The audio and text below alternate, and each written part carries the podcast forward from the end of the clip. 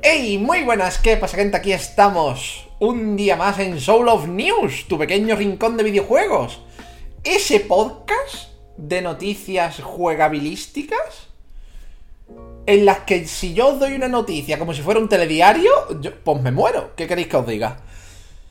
¿Qué tal? ¿Cómo estáis? Aquí andamos una semana más, dándolo todo para el tremendo podcast que esta vez está siendo en viernes en lugar del sábado, está siendo el viernes 18 de marzo. Y diréis, ¿por qué? Pues porque mañana voy a hacer un especial en el canal, que los especiales, los suyos que sean los sábados, porque es cuando la gente puede pasarlo mejor. Entonces por eso toca el viernes. Y la semana que viene seguramente toque el jueves, porque sale el Kirby y me quiero matar en el Kirby. me quiero matar en el Kirby.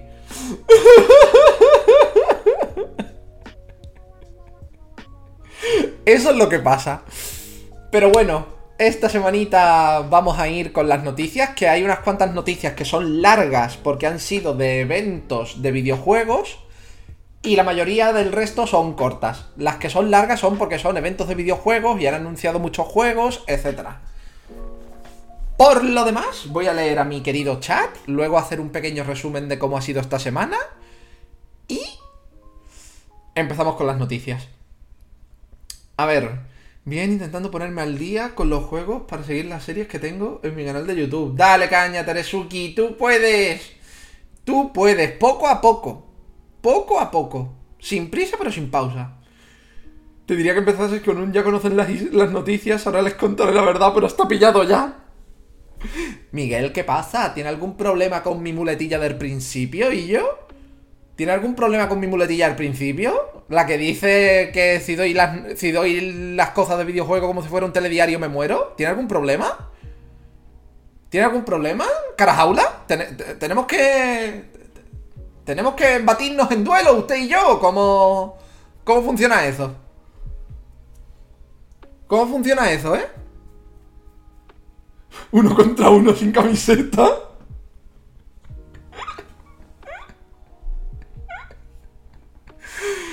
En fin. el resumen de esta semana en mi vida es que mm, la dieta sigue yendo bien porque no me la salto la verdad, no me la salto, sigue yendo bien, ya estoy entrando en la fase de perder menos. Y por lo demás, pues como siempre, buscando trabajo, trabajo no sale, me cago en todo, lo cagable.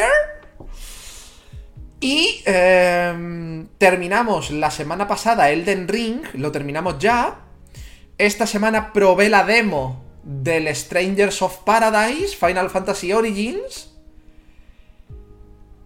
¿Y qué queréis que os diga? Si me dicen que es una sitcom, me lo creo. Si me dicen que es una sitcom, me lo creo. De hecho, lo dije tal cual. Dije, mecánicamente no me parece que esté mal. El combate me parece entretenido.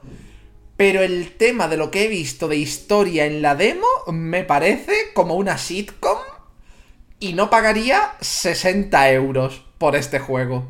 Yo no, yo me esperaría que estuviera a 15 o directamente en el Game Pass. Y me lo jugaría como quien está jugando una parodia de un videojuego, literal. Porque lo que vi de historia es como madre del amor hermoso, por favor, que alguien, que alguien me diga que es una sitcom. Porque está tan exagerado todo que parece una parodia, en mi opinión. Hola Nicole, ¿qué tal? ¿Cómo estás? ¿Y no viste lo peor de la demo? El nivel de historia de Jack siendo Jack. Lo veré cuando ese juego, que tiene pinta de que se va a estampar, Miguel, cuando ese juego esté en el Game Pass, que va a ocurrir como el Guardianes de la Galaxia, y eso que el Guardianes de la Galaxia dice la gente que es bastante chulo, em, me lo jugaré fuera de cámara y diré, es una sitcom. Me parece perfecto, es una sitcom, me voy a reír y ya está. Lo peor es que está siendo un éxito. Pues lo mismo, aún así llega el Game Pass Y entonces yo diré, es una sitcom igualmente. Estoy bien, a punto de acabar la semana. ¡Ole! Pues espero que puedas descansar mucho, Nicole. Espero que puedas descansar mucho. Que por si no lo sabes, estoy haciendo el podcast hoy porque mañana toca un especial. Entonces por eso hoy toca el podcast, cuando normalmente es los sábados. Y además de jugar la demo del Strangers of Paradise, empezamos el Nier Replicant. Y diréis, ¿por qué empezaste el Nier Replicant? Tú no querías jugar el Tunic. Yo quería jugar el Tunic. Pero el creador de Tunic dijo en Twitter la semana pasada que al final, que al final Tunic, a pesar de que habían anunciado que estaría de salida en el Game Pass, no estaría de salida en el Game Pass. Pero luego, esta semana, que ha habido un evento de Microsoft de Indies, han dicho, ¡ah! ¡Era una prank! ¡Que el Tunic sí que está de salida en el Game Pass!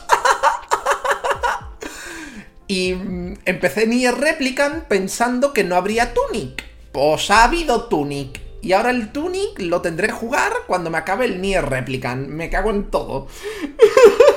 lo probé, ¿eh? Pero lo probé el Tunic, me lo instalé y jugué un ratito porque dije, yo el mono me lo tengo que quitar. Y sé que cuando me lo juegue en directo me lo voy a gozar infinito. Pero infinito, porque es una cosa maravillosa. Lo que jugué es una cosa espectacular. Lo que jugué es una cosa espectacular. Pero espectacular. Y el Nier Replicant lo que llevo jugado me está gustando, pero el porta PC, cuando entro en una zona nueva, con un PC bastante bueno que tengo, con una 2060 y todo, el juego se convierte durante, no sé, 30 minutos en PowerPoint el videojuego. Al entrar en una zona nueva, rollo una ciudad o algo así, durante literal, yo qué sé, 20-30 minutos de reloj, a ratos es PowerPoint el videojuego. Luego se le pasa la tontería y puedo hacer cosas. Bien. Yo no sé qué problema tiene Square Enix con los ports a PC. Pero... Mm, tienen que mirarlo, ¿eh? Soul, el problema es que son japoneses y para ellos los PCs son la parte minoritaria de los videojuegos. Ya lo sé, para ellos sí. Ya lo sé, pero loco. La madre que parió. Imagínate en mi tostadora con un Intel HD 4000. Comentario del Babylon Phone, pero seguramente lo tengas en el podcast. Y hablamos del Babylon's Fall hace un par de semanas, ¿eh? de que tuvo un pico de... que su pico de jugadores de salida había sido 647. Jugadores simultáneos y jugadoras simultáneas. Y es como... ¡Hostia! ¡Qué hostiazo se ha dado! ¡Qué hostiazo ha dado! Pero hablaremos de ello. Hablaremos de ello. Ostras, tengo comida mañana, espero tener suerte y pillarte un cachito. A ver, Nicole, empiezo a las 12 de la mañana. Queramos que no. A poco que me amplíen el directo. Me pillarás seguro, creo yo. Creo. No creo que se amplíe mucho porque... Mm, no sé. Las otras veces se ampliaron bastante pero porque os pillé, creo que en Navidades y demás, con las pagas extra, y no veas. Pero esta vez es un especial a mediados de mes, en marzo. Yo no creo que se amplíe mucho. No mucho al menos. No mucho al menos. Pero en fin, el resumen de esta semana ha sido que probé la demo del Strangers of Paradise. El creador de Tunic me troleó. Eh... El creador de Tunic me troleó muy fuerte. Ni Replicant empecé, pues, port de Square Enix. Con eso creo que podemos decirlo todo.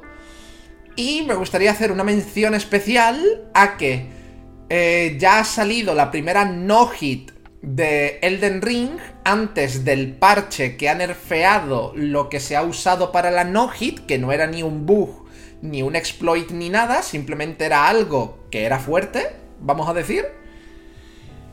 Eh, que la primera no-hit del mundo de Elden Ring ha sido de un español. Ha sido de un español llamado Bushido Yu en redes. Y mi colega Papayosh se sacó ayer la World First de una run de Hollow Knight. No damage, no skips, only nail. Y. ¿Yo qué queréis que os diga? A mí estas cosas me hacen feliz. Muchas felicidades, muy fuertes. Muchas felicidades, muy, muy fuertes. Muchas felicidades, pero que muy, muy fuertes. Y ahora vamos a pasar a las noticias de videojuegos. Vamos a pasar a las noticias de videojuegos. Pero Miguel dice que las ventas en España de Babylon Fall son todavía más risas. Yo las ventas en España de Babylon Falls no las sé. Tanto no. Tanto no lo he investigado. Traigo una noticia de Babylon Fall, pero no es con las ventas. Así que. Hola Shiruba, guapo. ¿Qué tal? ¿Cómo estás hoy? Por cierto, gente, gracias por los retweets y por los hosteos, que son, que son una cosa gratis y que ayuda un montón y que os agradezco infinito. Los retweets y los hosteos de los directos.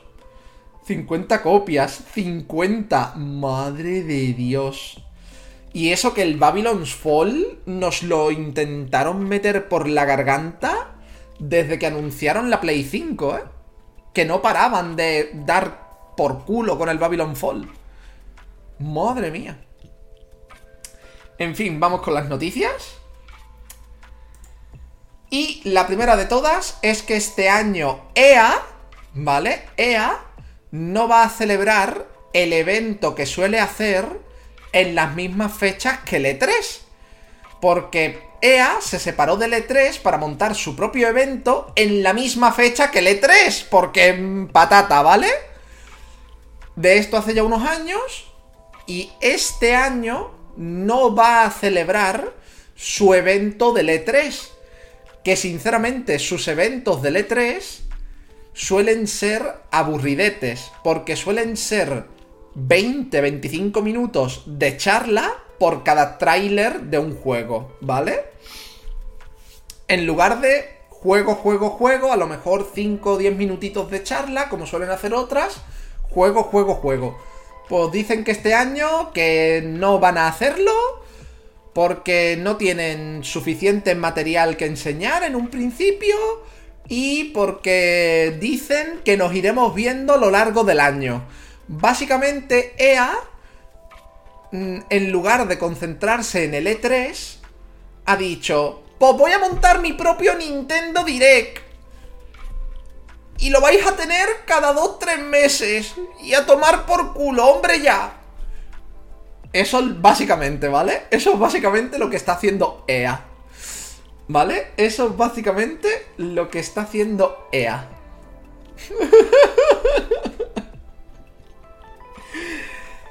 que de nuevo, ¿vale? De nuevo, EA ya no formaba parte del E3 en sí, pero lo hacía en las fechas del E3 por, por cuadrarlo, mayormente. Por cuadrarlo y que pareciera del E3, pero no. Lo cual me lleva a algo que he visto de reojo en el chat y que iba a comentar. Muchas gracias, Nicole, por si se me pasaba. Muchas gracias.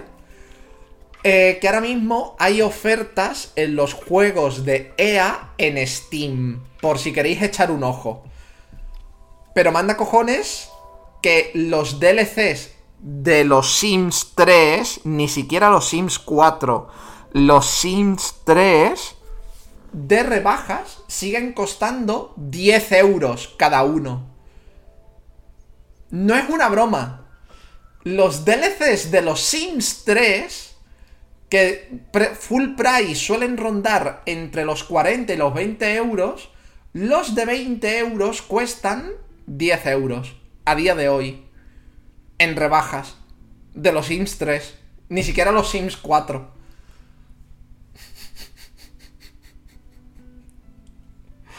Pero en fin, EA es dueña de otras muchas cosas, como Alice Madness Returns, que es un buen juego, la verdad. También es la dueña de los Battlefield, si no me falla la memoria, que el último Battlefield se ha dado un hostiazo tremendo también. Se ha dado no un guantazo, se ha dado señor guantazo. Pero un hostiazo que flipa se ha dado. Pero bueno, de EA, mmm, a mí mayormente lo que me gustan son los Sims de EA y los juegos antiguos de Harry Potter. Que EA, por tema de licencias, pues no los tiene eh, para venderlos en PC. Pero lo que yo me gozaría jugar los Harry Potter antiguos, no se lo sabe nadie. No lo sabe nadie, vamos.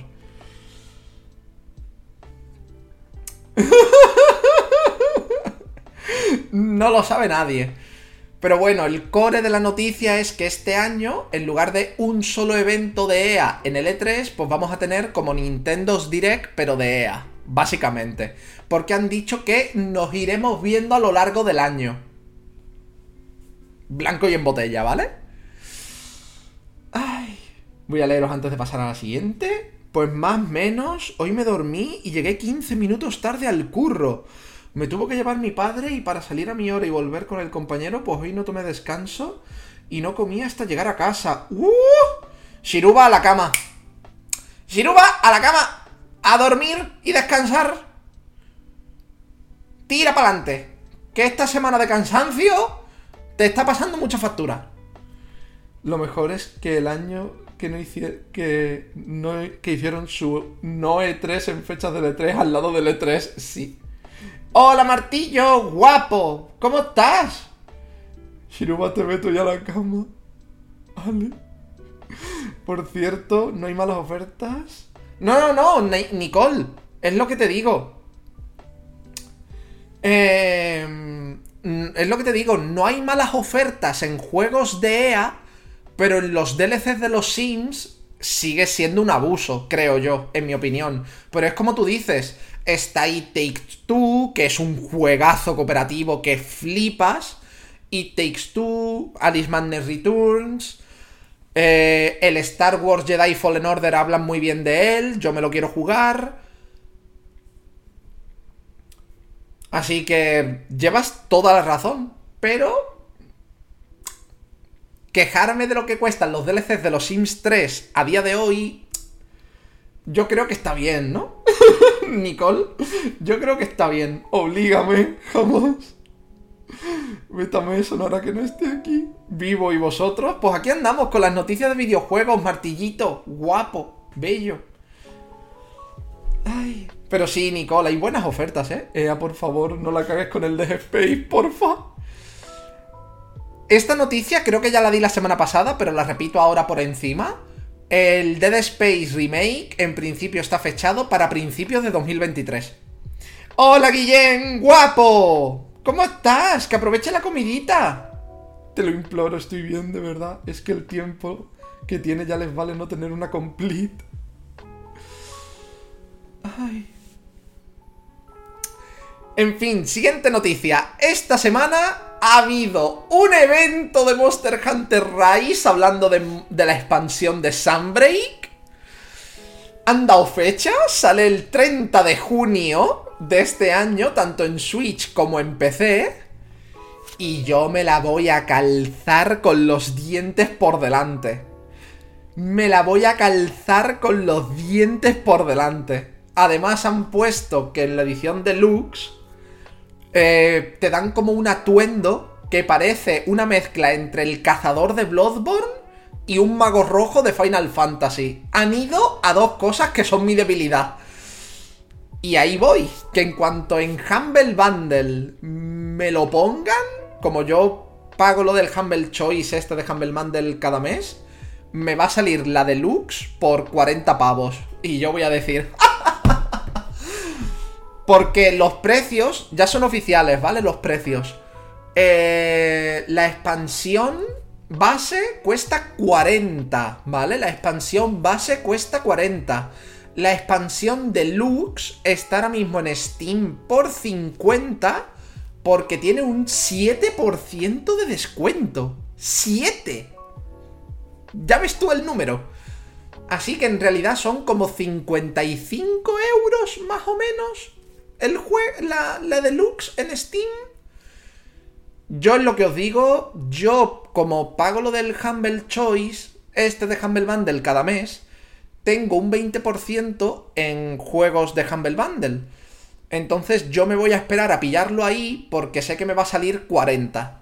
Me va a salir lo mismo que la estándar, pero la edición deluxe y me lo voy a comprar con los dientes por delante, porque enseñaron un montón de cosas que yo dije, por favor, aquí, en el pechito, los bichos nuevos, como el gorila este de fuego y agua, que es como un golem.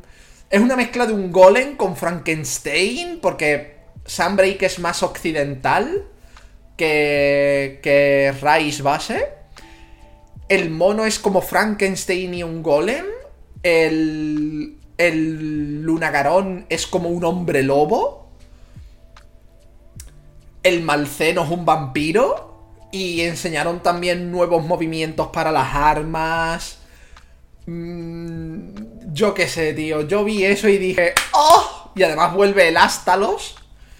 Vuelve el Ástalos ahí a tope. Por no hablar de que los personajes que han presentado. Joder. Madre de Dios. Mi favorita es la Herrera. La Herrera em, puede darme un abrazo cuando quiera. ¿Vale? La Herrera puede darme un abrazo cuando quiera. Y hay por ahí un papucho, un wiberiano papucho, que cuidado también, ¿eh? Hay por ahí un wiberiano papucho, que cuidado. Cuidado con el wiberiano papucho. Cuidado. Y fue una presentación de unos 20 minutos en el que básicamente me pusieron los dientes largos y ganas de que llegara junio muy fuerte, ¿vale? Papucho, ¿dónde? Mírate el tráiler, Wikuma. Que hay un par, hay un par de papuchos en el tráiler. De hecho, Wikuma, estabas en directo ese día. ¿No lo viste?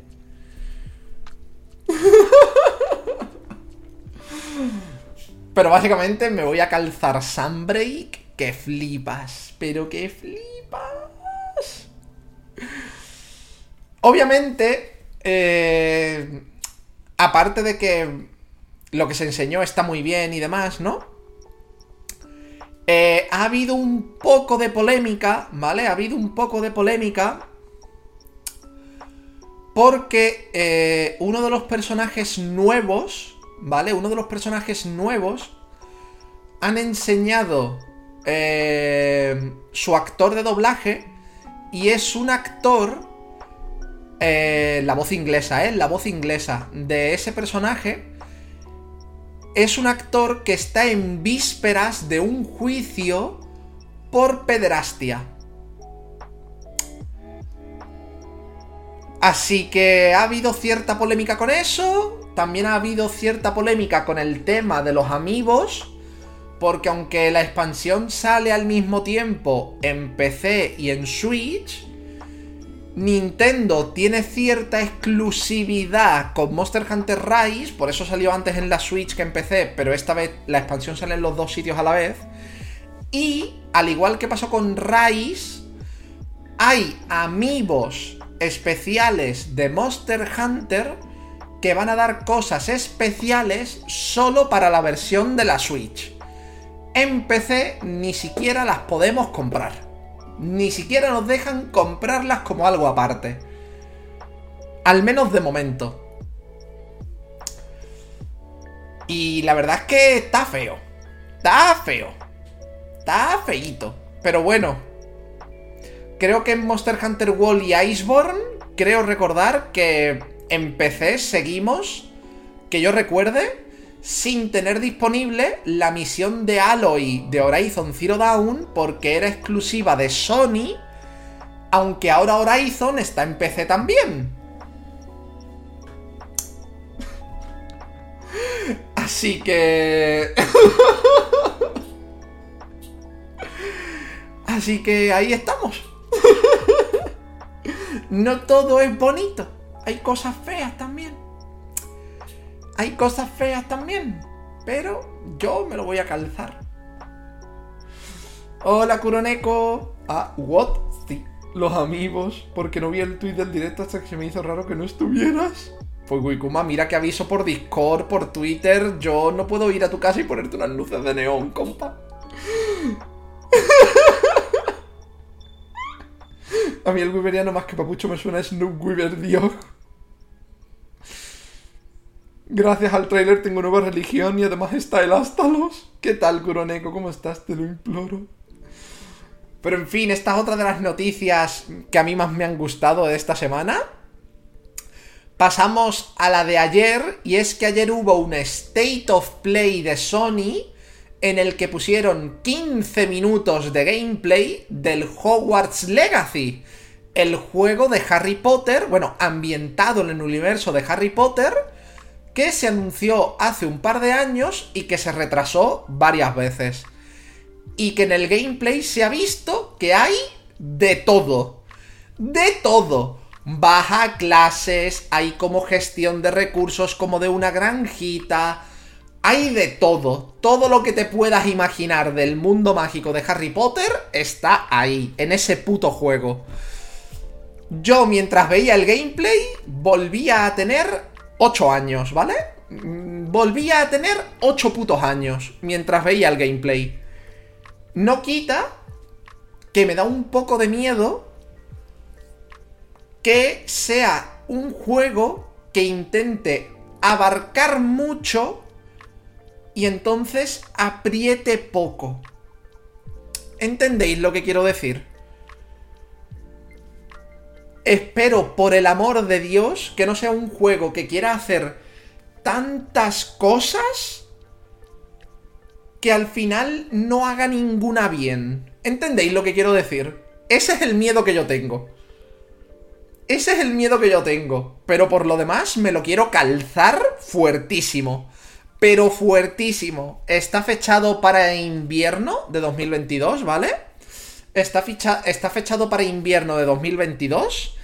Y hay un par de cosas que han confirmado esta noche, que antes no lo estaban. Y son dos. Uno, que va a tener versión de Switch, ¿vale? Que va a tener versión de Switch, que en un principio no los tenían, ¿vale? No la tenían. La versión de Switch no estaba planeada, pero está anunciada ya. Y... Eh, el director del juego ha confirmado que no va a tener microtransacciones. ¿Vale? No va a tener microtransacciones. No quita que vaya a tener un Season Pass. Cuidado, ¿eh? No nos confundamos, un Season Pass no es lo mismo que una microtransacción. Un Season Pass es como unos DLCs que pagas de antemano. ¿Vale? DLCs que pagas de antemano, que te amplían el juego. Las microtransacciones son cosas como, oh, puedes comprar la varita de Sauco por 20 euros y, yo qué sé, hace one shot a todos los enemigos. ¿Vale? one shot a todos los enemigos. La puta varita de Sauco. O, por ejemplo, se vio que como puedes tener una granjita y demás, la granjita funciona como en tiempo real. Una microtransacción obvia que podrían haber metido es que la granjita, en lugar de tardar 20 minutos en cultivarte algo, te tarde 5. Pero está confirmado que no van a meter microtransacciones. Pero los Season Pass son otra cosa distinta que yo creo que tendrá. Yo creo que tendrá Season Pass, ¿eh? Avisados y avisadas quedáis. Que creo que tendrá Season Pass. ¿Vale?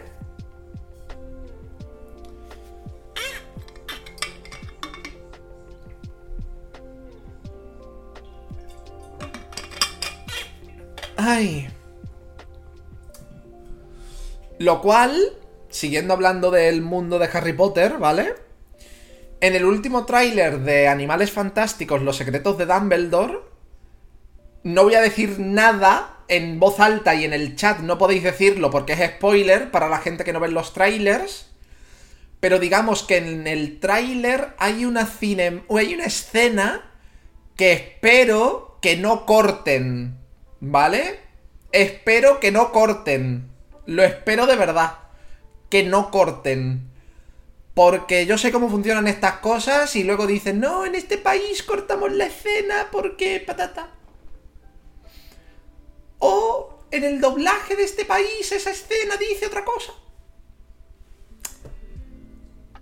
Pero ya está, nada de spoilers, simplemente espero que esa escena se quede tal cual. ¿Vale? es lo que espero. Mi puta vida, quiero ese juego. Yo también, Martillo. Yo quiero el Hogwarts Legacy. Muy fuerte, tío. Mira que me da miedo lo que os digo. Que quieran abarcar mucho y aprieten poco. Pero al mismo tiempo es que tengo 8 años. Viendo, viendo el gameplay, que me lo vi dos veces ayer. Viendo el gameplay, tengo 8 años, tío. tengo 8 putos años. 5 millones de veces. Yo solo digo que espero que Gore aparezca en Sunbreak por lo menos después del jefe final como hizo el Fatalis y porfa que sale en Switch. Sale en Switch y no tiene microtransacciones, pero si son Pass. La única pega que tengo, el juego es la follada al canon que le metieron varias cosas, algo eso pintaza. Miguel, te voy a decir una cosa. A mí me gusta mucho el canon, tú lo sabes. No nivel Potterhead obsesivo, tú, tú lo sabes. Pero... Eh, yo ha llegado un punto en el que hay cosas del canon que para mí no existen. Como por ejemplo, eso que dijo la autora de que Hagrid, con lo que es Hagrid para Harry, Ron y Hermione, murió solo en su cabaña porque hacía años que nadie le visitaba y se sentía muy solo y murió de soledad. Yo, eso para mí no es canon, ¿eh? Me da igual quién lo diga. Para mí eso no es canon.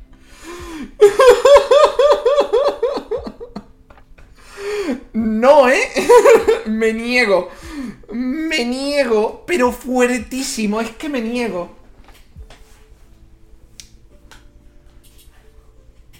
Es que me niego. Jolín con Hatsune Miku. Sí. Jolín con Hatsune Miku, tú lo has dicho.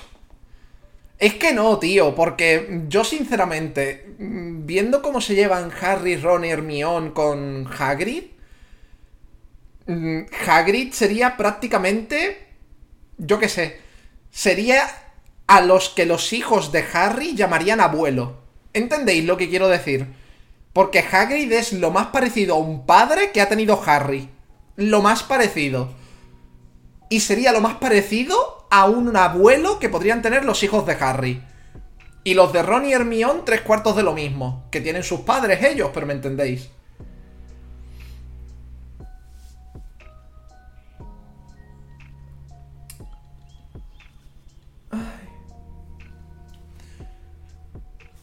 Yo hay cosas que no puedo aceptar como canon.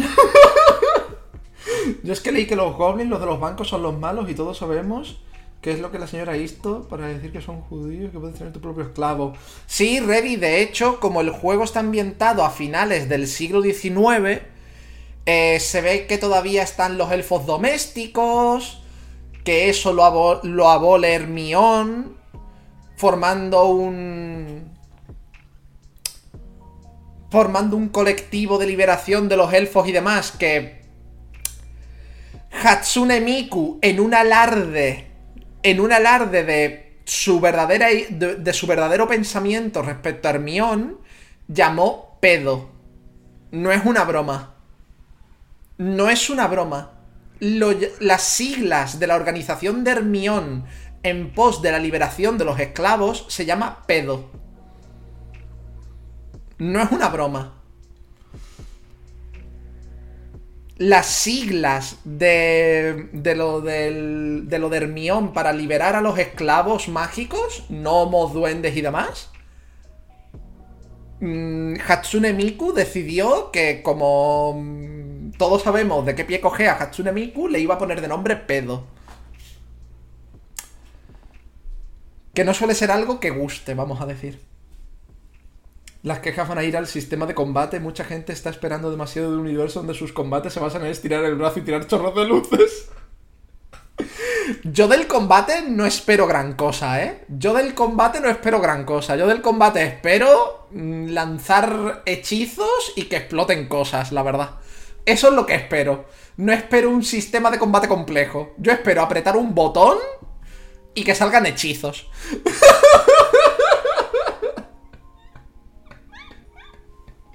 Eso es lo que espero yo, ¿eh?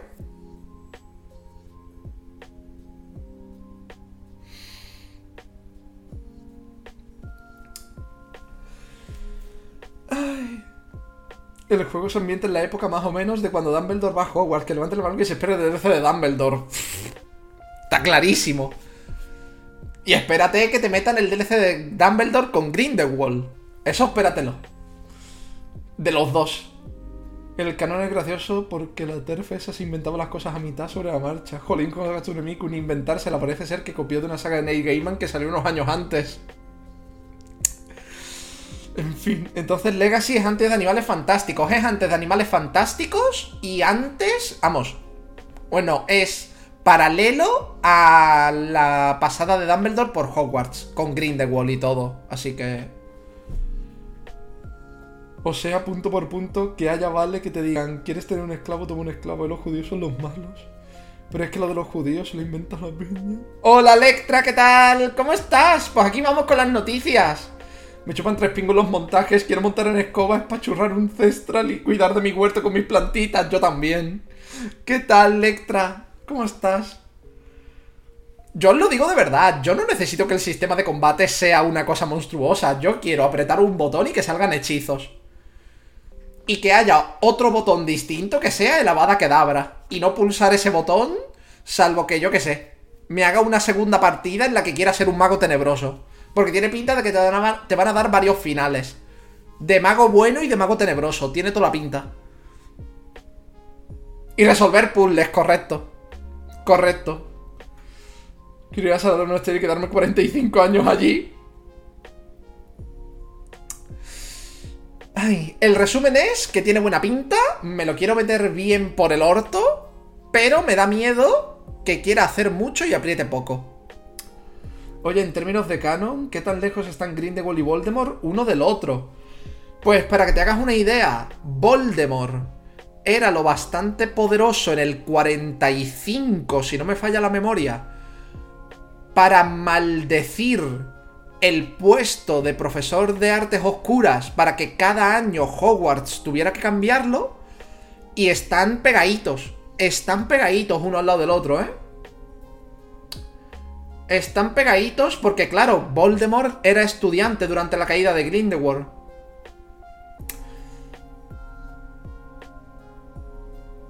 Voldemort estaba en Hogwarts ya durante la caída de Grindelwald.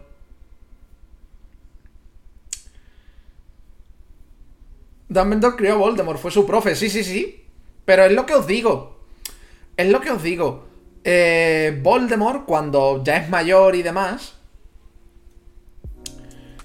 cuando ya es mayor y tal, eh, pide a Dumbledore que lo haga profesor de defensa contra las artes oscuras en Hogwarts.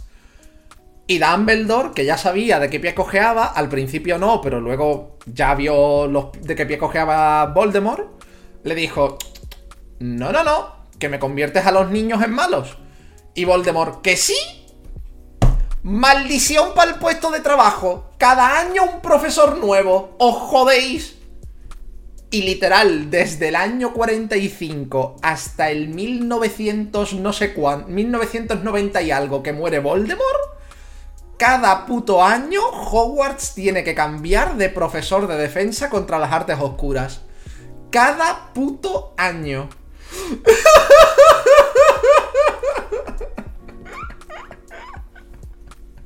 Son muchos profesores, ¿eh? Son muchos profesores.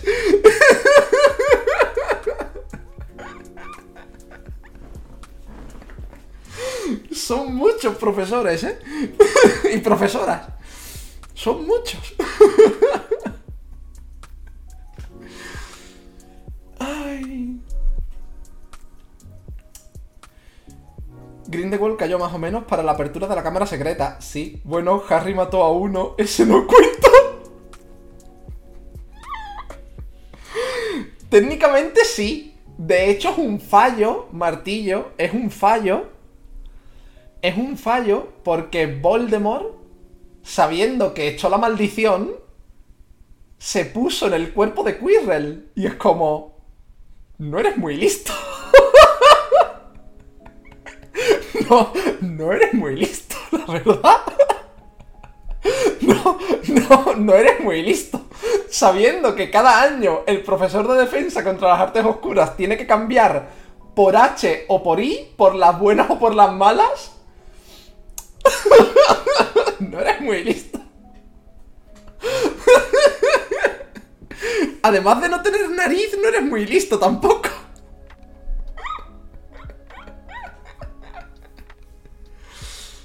Ay.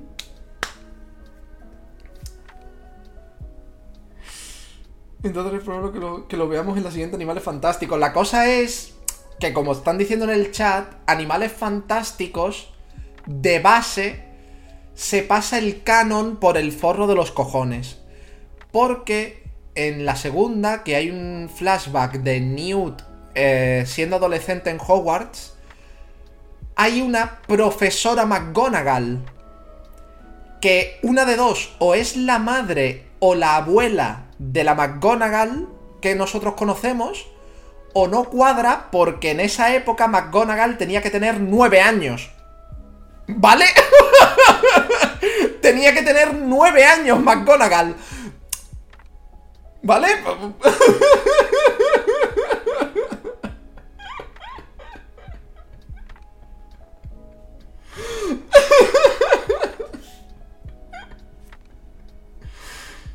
No creo, entiendo. Bueno, Harry mató a uno si no cuenta. Les pachurro las manos que quiero saber cómo se lo montan. Pero es que le serviría más Snape y Quirrell era bastante inútil, la verdad. Sí.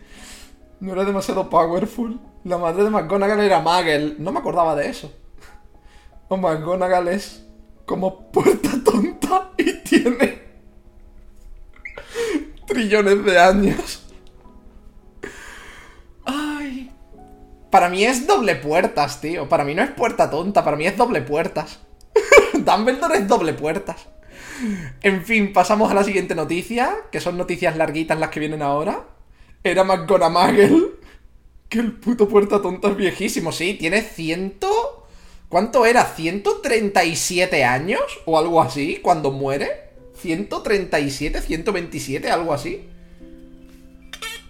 ¿Tanto? Sí, sí, sí, sí.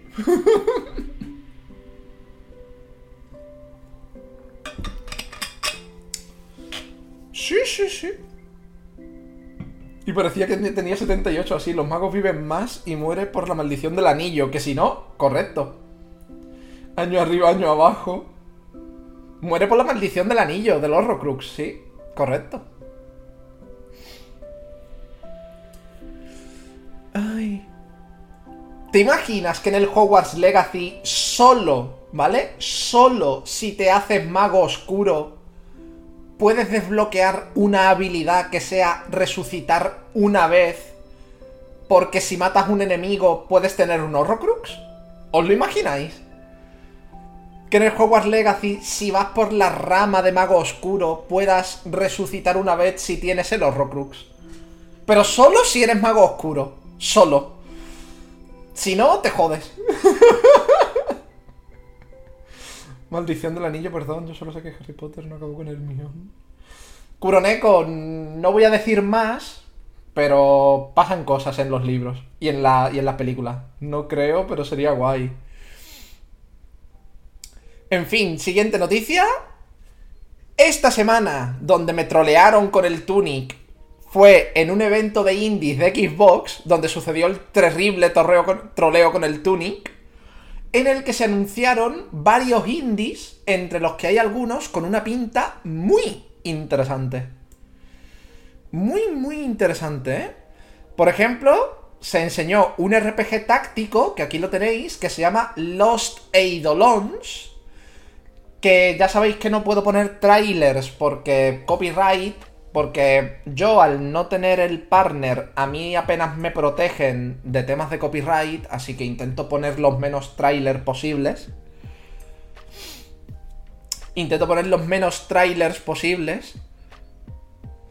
Pero básicamente es un RPG. Es un RPG táctico. Eh, medieval, obviamente, ¿no? Pero medieval fantástico, es decir, que hay magia y demás, no es solo unidades bélicas estándar o humanas normales, vamos a decir. Que sinceramente no tiene mala pinta, porque aunque los juegos tácticos sean todos iguales, salvo en una o dos mecánicas donde intentan innovar, a mí es un esto que me gusta, la verdad, y no tiene mala pinta. El Tunic, que ya está en el Game Pass, que el puto creador dijo, no, al final no está de salida en el Game Pass. Y el miércoles, sí, sí que estaba, era una broma. Y yo, hijo de puta, que me lo quería jugar de salida y empecé otra serie. Cabrón. Immortality, ¿vale? Immortality, que es uno de estos juegos que se están poniendo de moda que hace como en los años 2000 o los 90 se intentaron poner de moda, fueron un fracaso y ahora están cogiendo fuelle, que son de estos juegos en los que el juego es actores reales, rollo vídeos grabados a actores y actrices reales y el juego va alrededor de esos vídeos. El juego funciona alrededor de esos vídeos que en los 90 se intentó con algunos juegos que fueron un absoluto fracaso, pero de hace unos años a esta parte están funcionando mucho mejor, sobre todo los que de verdad se curran la historia. Y este, no voy a poner la música, voy a enseñaros una foto para que veáis lo que quiero decir, pero es este estilo de juegos, que no es un modelado 3D, ¿vale? No es un modelado 3D es actores y actrices en un plató grabados y el juego va en función de lo grabado. ¿Vale? No puedo, ya os digo, no puedo poner tráiler como tal, puedo poner como imagen estática para que entendáis tal, pero es esta clase de juegos. Luego también anunciaron un... Me saldrá. Una aventura gráfica ¿vale? Una aventura gráfica que en los últimos años estamos viendo algunas muy buenas, como Thimbleweed Park, y van a sacar una que se llama Chinatown Detective Agency, que tiene también muy buena pinta, ¿eh? Está ambientada en Singapur, ¿vale? Está ambientada en Singapur y tiene buena pinta. Además es... Es aventura gráfica, pero rollo con su pixel art clásico y todo. ¿Sabéis lo que quiero decir? Con su pixel art clásico. El classic pixel art de los de las aventuras gráficas, ¿vale? A mí, sinceramente, de las aventuras gráficas de los últimos años, las que he, las que he podido probar, la que más me gusta es Thimbleweed Park. La que más con diferencia. Os la recomiendo mucho, Thimbleweed Park. Muchísimo. Porque además es una aventura gráfica con mucho humor, como los Monkey Island. Como los Monkey Island, pues de ese estilo. Es una aventura gráfica con mucho humor. Y son mis aventuras gráficas favoritas, las que tienen humor. La verdad, las que tienen humor son mis favoritas. Creo que lo tengo, no sé si en Gojo en Epic. En Epic lo han dado gratis un par de veces.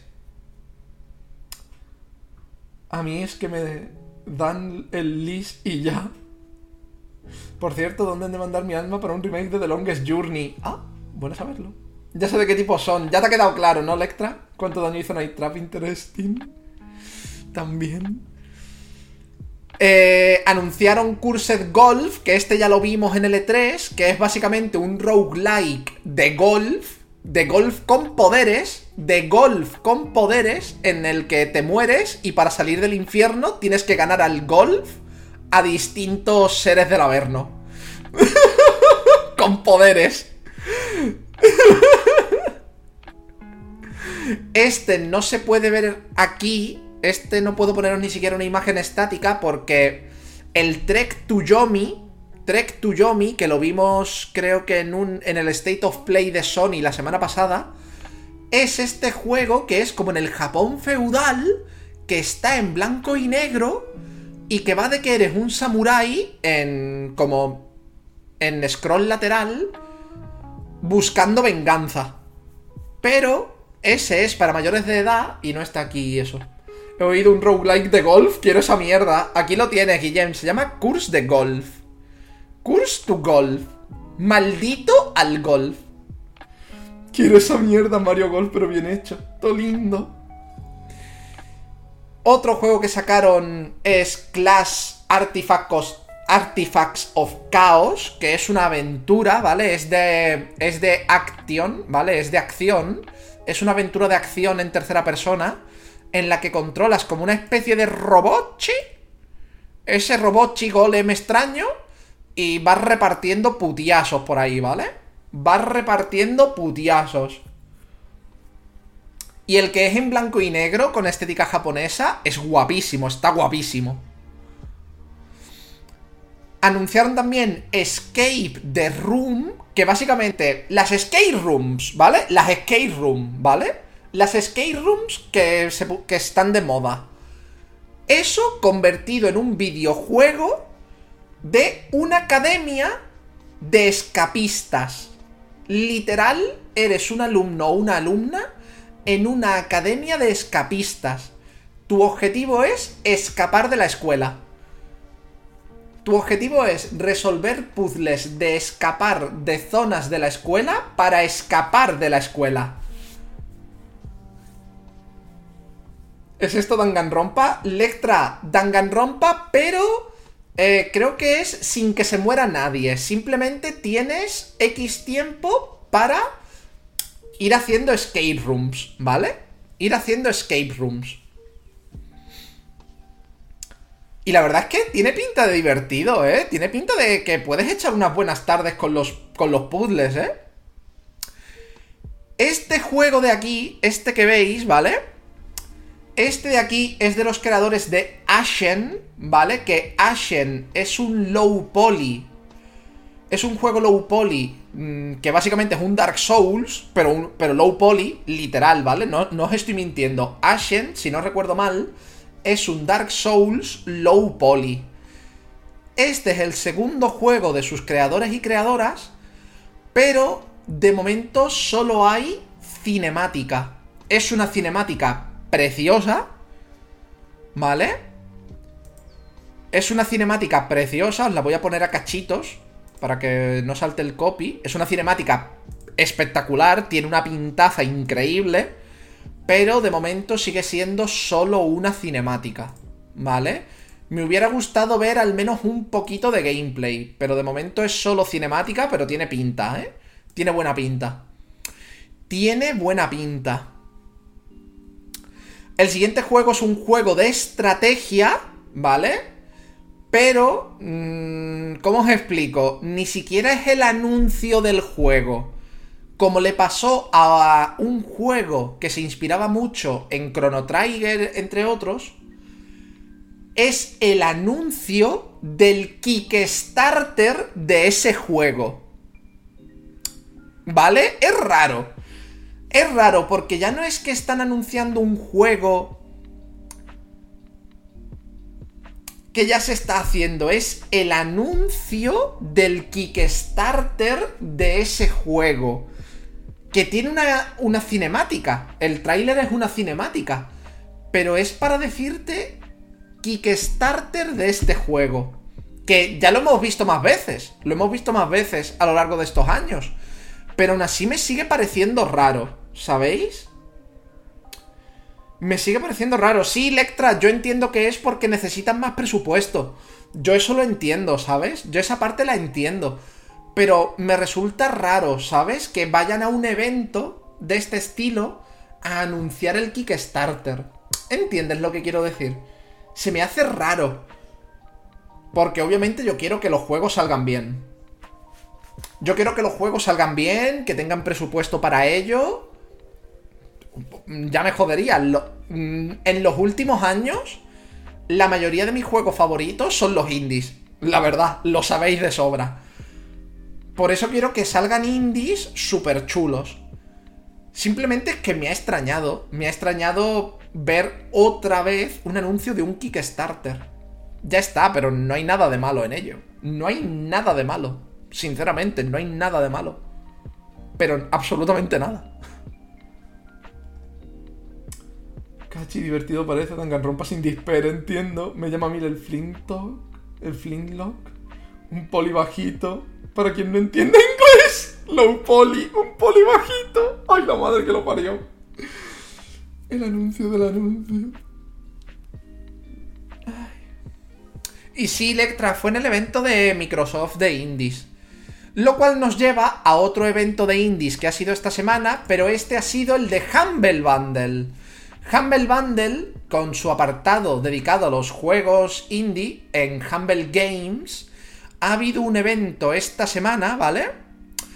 En el que han anunciado varios indies también. Entre ellos, para empezar, Mónaco 2, que por si no conocéis de qué va Mónaco, yo lo tengo en Steam, pero creo que ni siquiera lo llegué a jugar. Mónaco va de que tienes que atracar sitios, atracar, robar sitios. Y es como de planificación del atraco, que luego no te pillen. Y esta es la segunda parte, ¿vale? Básicamente es ladrones de bancos el videojuego, ¿vale? Ladrones y ladronas de bancos, el videojuego.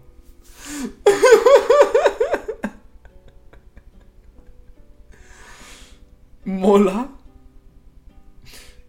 De hecho, guapado, se podría decir que esto es la precuela de The Escapist.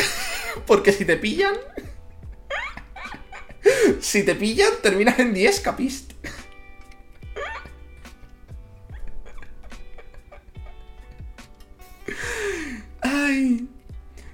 El siguiente es uno de esos juegos que sabéis que a mí me flipan.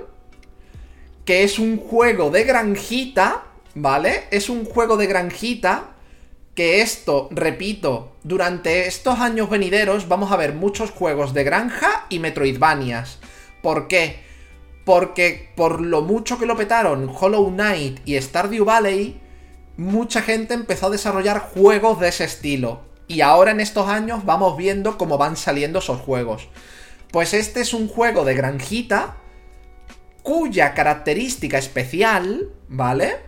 Cuya característica especial es que también puedes cuidar un arrecife de coral y criar corales. ¿Vale? Esa, esa es su característica especial no es solo una granjita, es de que también puedes criar corales. Y cuidar de un arrecife de coral. Y me lo quiero calzar. me lo quiero calzar muy fuerte porque sabéis que estas son mi clase de juegos. Sabéis que son mi clase de juegos. Es que lo sabéis. Es que sabéis que a mí me das un gestor de recursos medianamente divertido y mm, puedo echar ahí las horas. Oceans Gamers, correcto Nicole, Oceans Gamers. Pero Oceans Gamers de los buenos, ¿eh Nicole? No de Oceans Gamers TM. Que digan, una ladrona, robar es cosa de hombres. Son Ocean Gamers de los buenos, de los de... Que todo el mundo está invitado. Todo el mundo está invitado. roban un banco ahí, los pillan y el escapar acaban en una isla con los monos. ¿Tiene sentido? ¿Ves Aguirado? Si es que... Todo lindo. Es muy tu rollo. Sí. Gamers siendo gamers pretends to be shocked.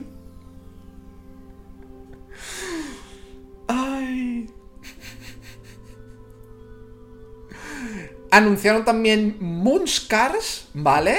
Moonscars, que es un juego en pixel art 2D eh, que tiene una pintaza que flipas, ¿vale? Tiene una pintaza que flipas y como bien dicen en Eurogamer, a mí me recuerda mucho a Blasphemous. A mí me recuerda mucho a Blasphemous. Mirad esto. Me recuerda muchísimo a Blasphemous. Pero tiene buena pinta. Tiene muy buena pinta el Moonscars. O cicatrices lunares en España. Cicatrices lunares en España. Todos invitados como en Smash. Ah, no, que vuelve y no está. In Blasphemous. Anunciaron también God Song, que esto es un Metroidvania. Y me llama muchísimo, porque utiliza tonos pastel. El protagonista es como un robochi que se estrella en un planeta. Mirad esto, mirad esto, por Dios. Mirad esto. Con los tonos pastel. Uh.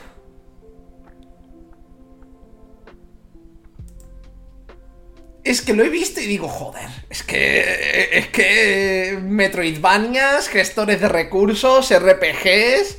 Dejad de darme cosas que me gustan, que no tengo dinero. Dejad de darme cosas que me gustan, que no tengo dinero. no tengo un trabajo en el que del que sacar dinero para estas cosas bonitas. Por favor, basta. Y Signalis, que este ya lo habíamos visto. Que este es el juego pixel art como de terror, como shooter de terror, que tenía buena pinta. No sé si os acordáis que este lo vimos durante el E3 y demás. Que este lo vimos durante el E3, que me dijisteis mucha gente en el chat que os gustaba la pintaza que tenía. Porque era como pixel art así oscurete.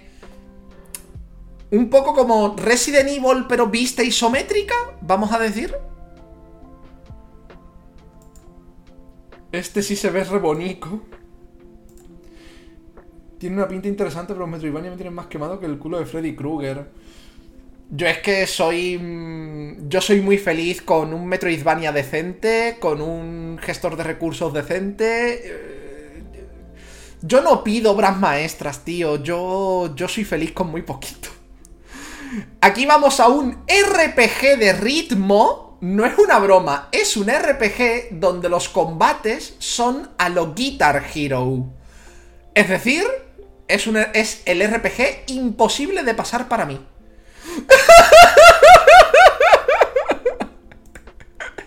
es un RPG imposible de pasar para mí. Básicamente. Mirad eso. Hacen los ataques especiales haciendo bien las canciones. Y los ritmos. Yo, yo, yo estaría muerto. Yo estaría muy muerto. Yo estaría muy muerto. Farmeo rítmico, esto sí es tu mierda. Yo que soy arrítmico perdido, tío. Es original, es muy original, Nicole. Es muy original. Pero yo es que soy arrítmico perdido, Nicole. Yo soy arrítmico perdido, pero perdido. Soy arrítmico perdido. Muchas gracias por la raid, Hacha. Bienvenidos y bienvenidas, personitas del canal de Hacha. Espero que lo hayáis pasado muy, muy bien con Hacha. Muy, muy bien. Que alguien ponga la promo para Hacha, porfi. Este se ve... Ay, mira, te lo dedicaron. Lectra. ¿Vas a hacerme daño? ¿Cómo funciona esto? Quiero. El otro igual. Esta sí es tu mierda. Farmeo rítmico es el anti-soul. Es original. Luego hay uno que es de cantar. Ahora lo vemos, ¿me perdonas? One Hand Clapping o algo así creo que se llama. Ahora lo voy a enseñar ese también. Usted como el juego de los monstruos ciegos, pero con ritmos. Ahí la buena promo. Al Star Wars se está jugando. ¿Ha ido bien o qué, hacha? El Chinatown Agency, que ya hemos hablado de él. The Iron Path que es otro RPG táctico, que se están volviendo a poner de moda los RPG tácticos. Y yo soy feliz. yo soy muy feliz de que los RPGs tácticos se estén volviendo a poner de moda. La verdad. La cosa es... ¿Vale? La cosa es... Que este parece que tiene toques, ¿vale? parece que tiene toques del sistema de muerte permanente del Fire Emblem y del Darkest Dungeon. ¿Vale? Aquí se viene otro juego musical, ¿vale? Aquí se viene otro juego musical que no es el mismo que decía Reddy, perdona Reddy, lo confundí con este, que se llama Stray Gods, otra aventura musical en la que también habrá cosas de ritmo. Además de ser una aventura, es un RPG también, tiene elementos RPG. Y es como, por el amor de Dios, que yo no, que yo soy arrítmico, basta. No puedo, no puedo. No puedo. Ay. Y el que ha pasado ready, que es de cantar, Espero que, nos, que se pueda cantar con, con el mando. Que no tenga por qué cantar de verdad, porque si no me muero. Porque si no, me muero. Espero que sea como el Wonder Song. Que puedas cantar con el joystick. Si no tienes un micro o algo. A ver, yo tengo micro, pero... Es que no se me da bien cantar. ¿Qué gracia tendría? Para mí más, porque no, no sufriría. No, no, no, a cantar. ¿De verdad queréis verme jugar un juego que resuelve puzzles cantando? ¿A mí? ¿Al tío que le sale un gallo en cuanto levanta un poco la voz? ¿Really?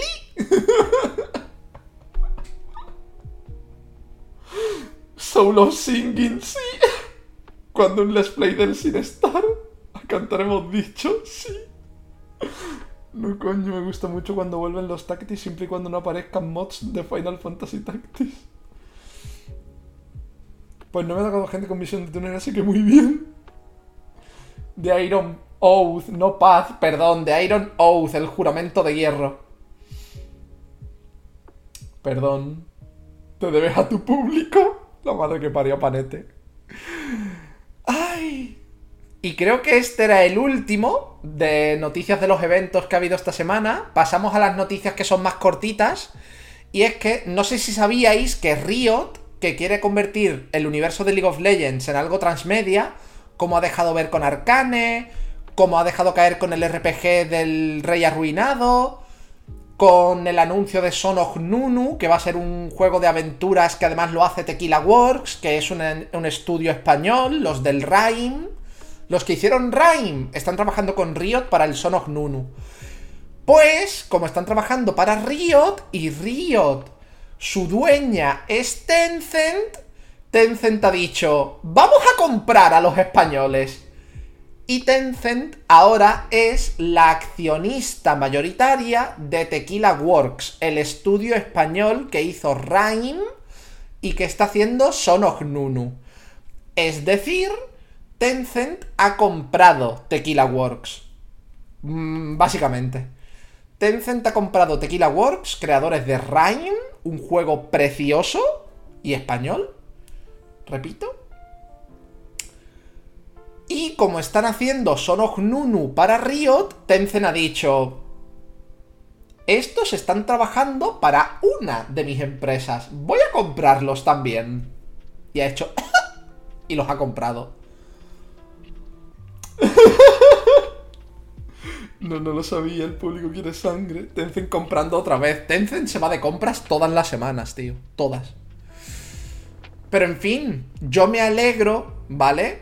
Me alegro de que Tequila Works, que ya les estaba yendo muy bien, sobre todo después de Rhyme y estar haciendo Sonos Nunu, me alegro de que Tequila Works tenga como el pan asegurado, ¿vale?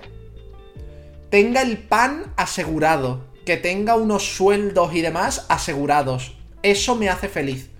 Eso me alegra mucho. Solo espero que no les metan crunch. Por el amor de Dios. Por el amor de Dios. Que no les metan crunch. Pero ni a ellos ni a nadie. Crunch en 2022 está feo. Está feo ya. Está feo. Los únicos crunch que merecen la pela son los cereales son los cereales, que por cierto, hace un montón que no como cereales, estoy antojado, pero es que no están permitidos en la dieta, me cago en la puta.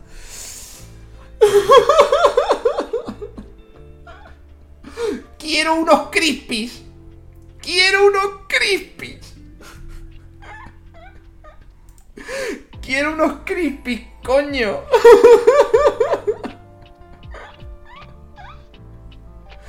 Son asiáticos, es Tencent. Es muy de explotar trabajadores. No.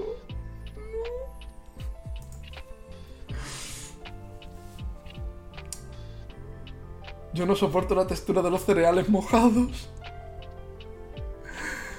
En fin, pasamos a otra noticia. Ubisoft la semana pasada sufrió un incidente de ciberseguridad que solo afectó a sus trabajadores y trabajadoras, no afectó a los usuarios de a pie, y tuvieron que restablecer todas las contraseñas de los trabajadores y trabajadoras. Ubisoft, o Bugisoft, como a mí me gusta llamarla, tiene muchos problemas de crunch, de discriminación laboral a mujeres y personas que no son normativas. Tiene muchísimos, muchísimos problemas. A todos esos problemas, sumadle un ataque de ciberseguridad a los trabajadores y trabajadoras.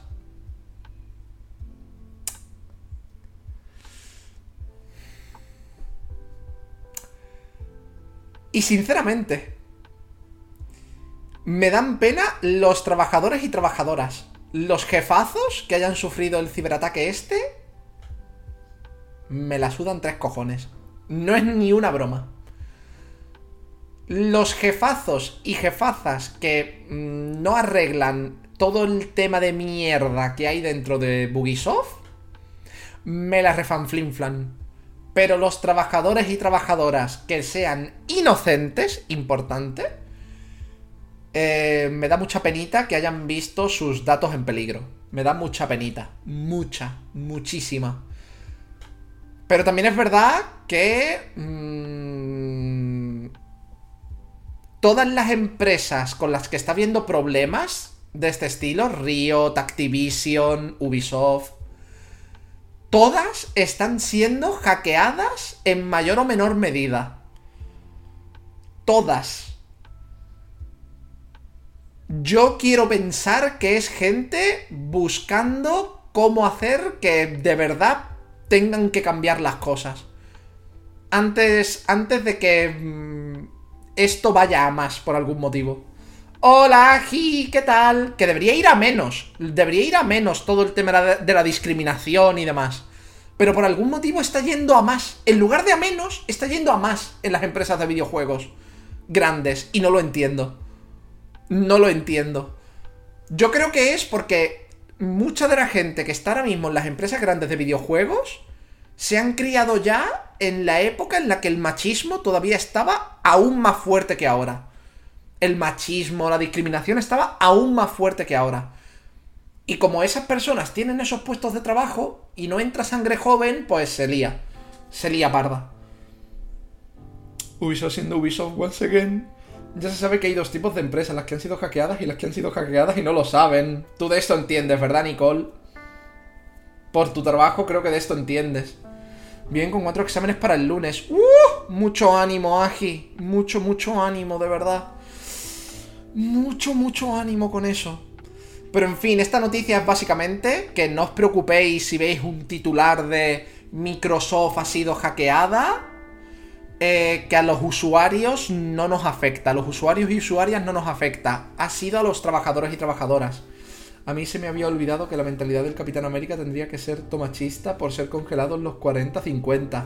Wikuma, pero se te olvida que aunque el Capitán América debería ser súper machista debido a cómo se crió, debido a cómo se crió siempre como el inútil, el que no servía para nada,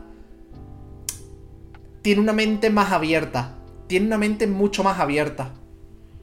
Además se crió, bueno, se crió luego en el ejército la señora que luego su esposa es su comandante, me vengo a referir. Yo creo que el Capitán América, si no lo aprendió antes, lo aprendió luego, que con esa señora no se tonteaba.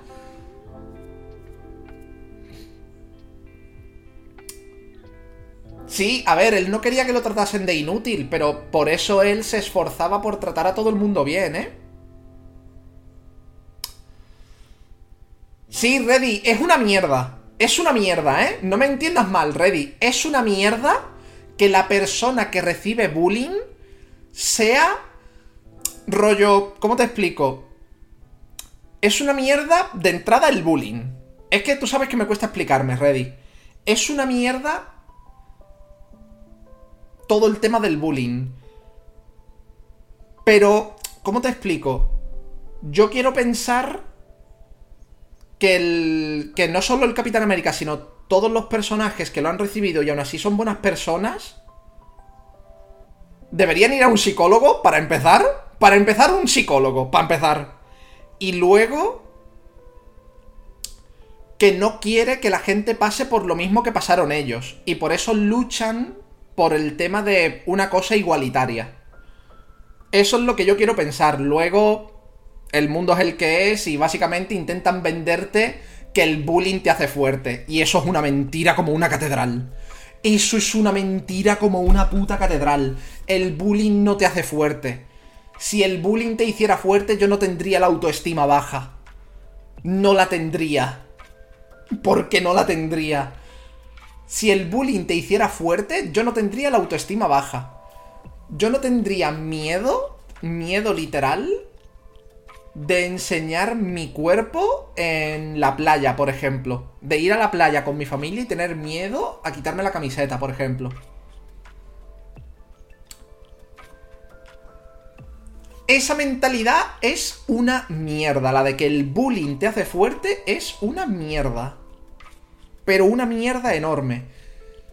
Yo lo que quiero pensar con personajes como el Capitán América es que lo pasaron tan mal que lo que quieren es luchar para que nadie pase por lo mismo que pasó él, o ellos, o ellas en general. ¿Me estoy explicando lo que quiero decir? Que sé que me explico como el culo muchas veces.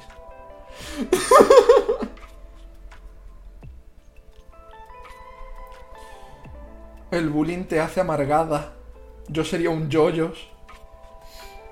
Como viene un TikTok que decía las únicas cosas que tendrían haciéndote fuerte con 13 años es la leche y las, y las espinacas. Si el bullying te hiciera fuerte no habría suicidios por eso, correcto. No es que te haga fuerte, es que solo sobrevives si eres fuerte, correcto también. Correcto también. Solo sobrevives si mentalmente eres fuerte. A mí me abandonaron emocionalmente y percibo el amor de una manera dolorosa, que eran como cinco. Es que. Es que es una mierda lo del. Es que es una mierda lo del bullying. Y de verdad, ha habido campañas contra el bullying, las de no. Es que esta persona hace bullying porque en casa tiene una situación difícil. Mira, tú puedes tener una situación difícil en casa, pero no ser gilipollas. ¿Entiendes lo que te quiero decir? Si es que ya tenía yo suficiente conmigo mismo como para tener que escuchar a los bullies. Entonces es eso. Lo del Capi es lo que. Lo del Capi, ese estilo de personajes, ya he explicado mi punto de vista de lo que quiero pensar yo. Pero, campañas contra el bullying, pero cuando pides ayuda, no le hagas caso, son cosas de niños. Sí, sí, sí.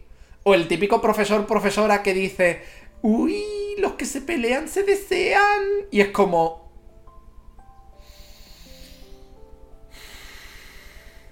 Basta, ¿eh? Basta. Basta. Basta ya. A ver, Ryuji es un claro ejemplo, le pasó mierda en su casa por culpa de su padre y no es un hijo de puta, básicamente. Si tu salida a problemas es joder a otros, mejor desahógate dándote cabezadas contra la pared.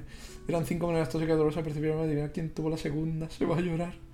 A ver, Wikuma, pero para empezar que el tema del amor es muy complicado, porque la primera vez que te enamoras, ya sea correspondido o no correspondido, no sabes manejar esos sentimientos, no lo sabes, no se sabe cómo manejarlos, no se sabe.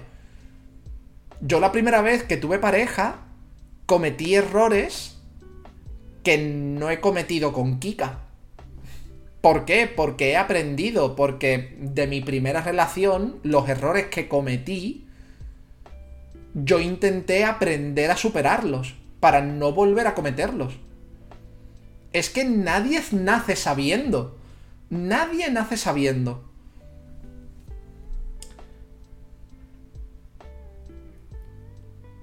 Eso sí me cabrea cuando lo escucho. Básicamente, que eso se lo digan a los niños, pues todavía, que lo digan putos profesores, pues ¿qué quieres que, que diga? Pero es que cuando un niño o una niña dice los que se pelean se desean, ahí tiene que estar un adulto o una adulta con cabeza y explicarles no. La pelea no, no es cariño como tal. No es una muestra de cariño válida. Una muestra de cariño válida es X, no esto. Que lo digas con alguien de, de pego, ¿vale? Pero si se llega a rajarte y eso no jodas. Eso solo es en los fanfics. Hostia, eso me lo dijo una tutora del comedor. Claro, claro. Qué recuerdo desbloqueado. Pero en fin, entre el bullying, la discriminación en las grandes empresas, no solo de videojuegos, sino en general, y demás, mmm, yo quiero que hagamos un reset con solo la gente con dos dedos de frente. Me gustaría, la verdad. ¡Hola, Dasiel! ¿Qué tal? ¿Qué de tiempo? ¿Cómo estás, Dasiel, maja? ¿Qué tal? ¿Qué de tiempo?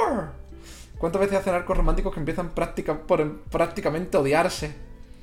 Pero Miguel, muchos de esos arcos muchos de esos arcos románticos que empiezan por prácticamente odiarse han evolucionado. Antes eran lo que estamos hablando y ahora es ya más psicológicamente correcto, en el punto de, como no sabes gestionar tus sentimientos, confundes una cosa con otra y cosas así, ¿sabes? Los arcos románticos de ahora que empiezan por odio, la mayoría evolucionan de una manera lógica y psicológicamente correcta. Es increíble, ¿eh? Yo lo veo mucho ahora. Que ahora esos arcos románticos evolucionan desde el punto de vista psicológico, no evolucionan de manera artificial. Lo cual me parece bonito. Me tengo que ir, que lo paséis bien todos. Acordaos que al final del podcast hablaré de lo del especial de mañana, que lo resubiré como un pequeño vídeo a YouTube, ¿vale? Lo resubiré como un pequeño vídeo a YouTube hoy para que para quien se lo pierda.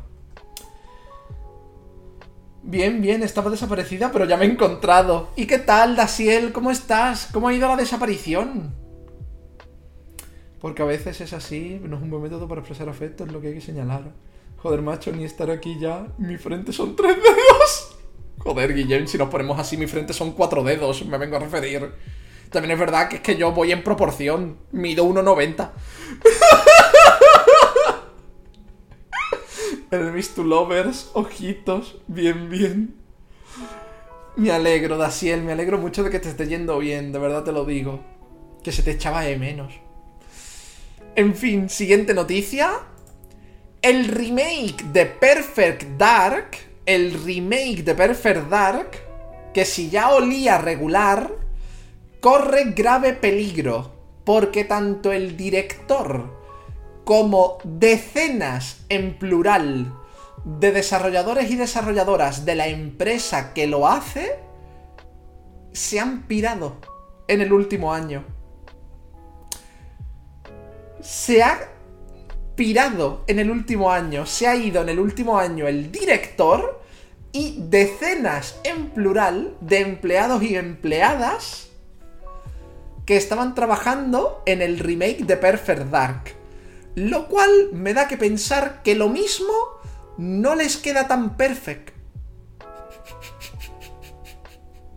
Perdón. Perdón. Perdón. y Daciel pone otro chiste del estilo. Y Daciel ha puesto otro chiste del estilo. No puede ser. Y Daciel ha puesto otro chiste del estilo. Daciel, por favor. Dasiel, por favor. Me voy a callar lo de la proporción. Oye. ¡Horno! ¡Eres un horno! Las grandes mentes piensan igual.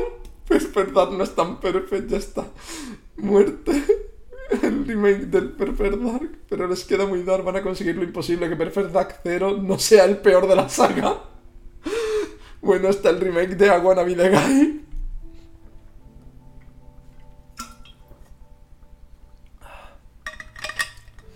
Por cierto, no es una broma. Películas en las que hablan de tema videojuegos y que me parecen buenas, rollo que me lo pasé bastante bien viéndola. Free Guy, tío. Free Guy, la de Ryan Reynolds, que además es una parodia a los videojuegos más famosos de los últimos años. Me gustó un puto huevo la película, ¿eh? No es una broma. Que mucha gente parece que lo dice de broma. No es una broma. Free Guy es una buena película. Es una buena película con tema central en videojuegos.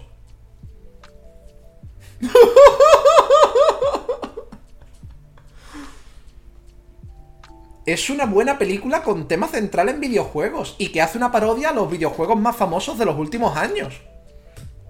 Y lo hace bien, en mi opinión.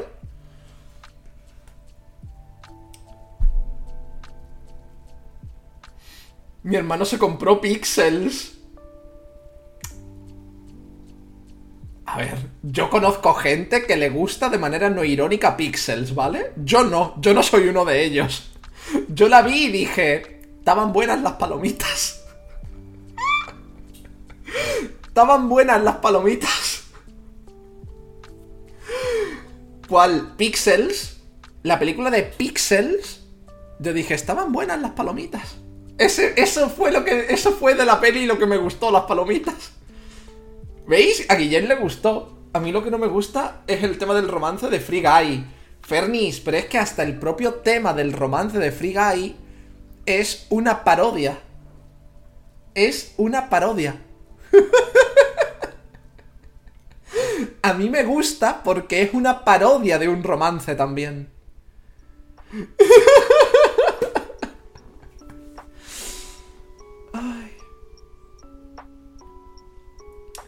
Los grandes mentes piensan igual. En fin, siguiente noticia.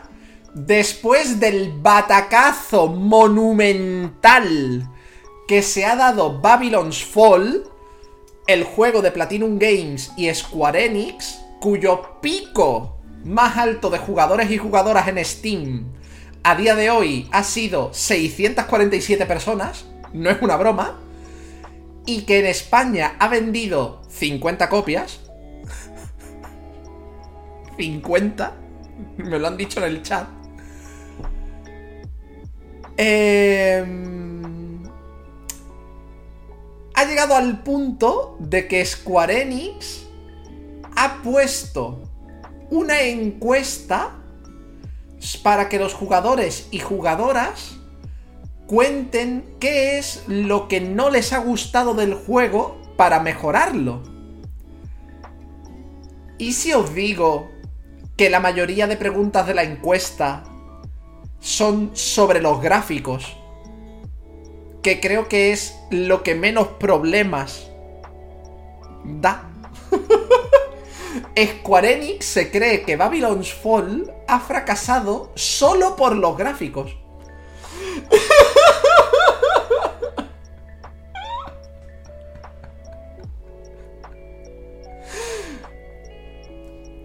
Estamos viendo el problema de que Square Enix ahora mismo tiene una visión de túnel en el que cree que Babylon's Fall ha fracasado por el tema gráfico. No por nada más. Estamos viendo eso. Además, es que hay que tenerlos gordos, ¿eh? Hay que, hay que tener unos ovarios y unos cojonazos bien gordos, ¿eh? Square Enix. Sacaste Babylon's Fall con cuatro días. A cuatro, cuatro días después de que saliera Elden Ring.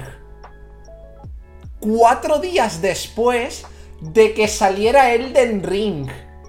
Coges y sacas tú tu RPG. ¡Tú eres tonto!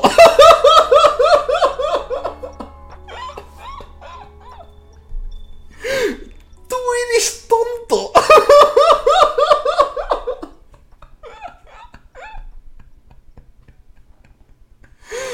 El Horizon salió una o dos semanas antes que Elden Ring Por el mismo motivo. Que Elden Ring estaba para enero. Se retrasó a febrero. Y Horizon hizo FIUF. Porque coincidió dos semanas después del Horizon. Pero Square Enix ha sacado Elden Ring. Ahí, ha sacado Babylon's Fall cuatro días después de la salida de Elden Ring. Un juego que nos han intentado meter con calzador desde que se anunció la Play 5. Que nos metían trailers cada, yo que sé, cada semana. ¿Loco? ¿Qué esperabas que ocurriera? ¿Qué esperabas que ocurriera? Además, creo que es un juego... Creo que es un juego de estos que donde brilla es jugando con colegas. Y mucha gente, los RPGs, le gusta jugarlos solos y solas.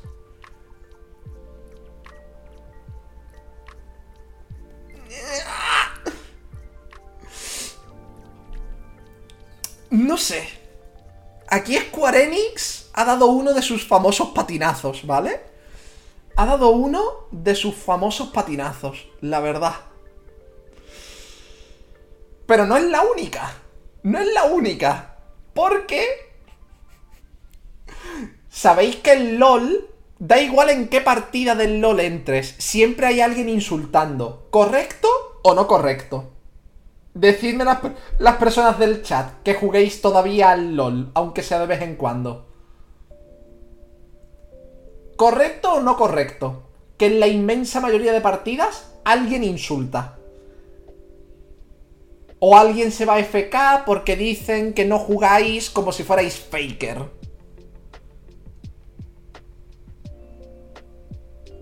¿Correcto o no correcto? ¿Me equivoco?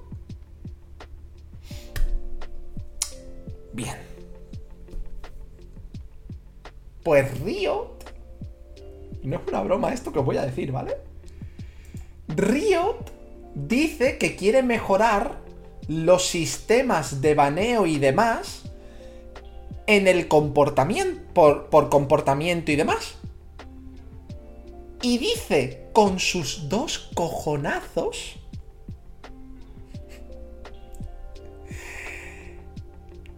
que en realidad, según sus estudios, solo el, el solo el 10% de sus jugadores son tóxicos de verdad. Que un 86% solo se enfadan de vez en cuando. No es una broma. No es una broma. No es una broma. Riot ha dicho con sus dos cojonazos y sus dos ovarios que el 86% de los jugadores y jugadoras de League of Legends solo se enfadan de vez en cuando y solo insultan de vez en cuando de manera muy puntual. Y es como... ¿Me disculpas?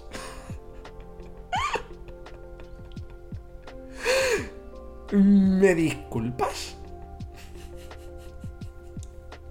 No, no, de hecho me he equivocado hasta con los porcentajes. Miradlo aquí. Os lo voy a resaltar en azul y todo, ¿vale? Los datos nos muestran que solo un 5% de los jugadores se comportan de forma inadecuada de forma constante. Pues por lo que yo escucho del LOL, este dato es falso de entrada. ¿Vale? Y el otro 95% solo se enfada de vez en cuando. De vez en cuando. Ah, solo a veces. Ah.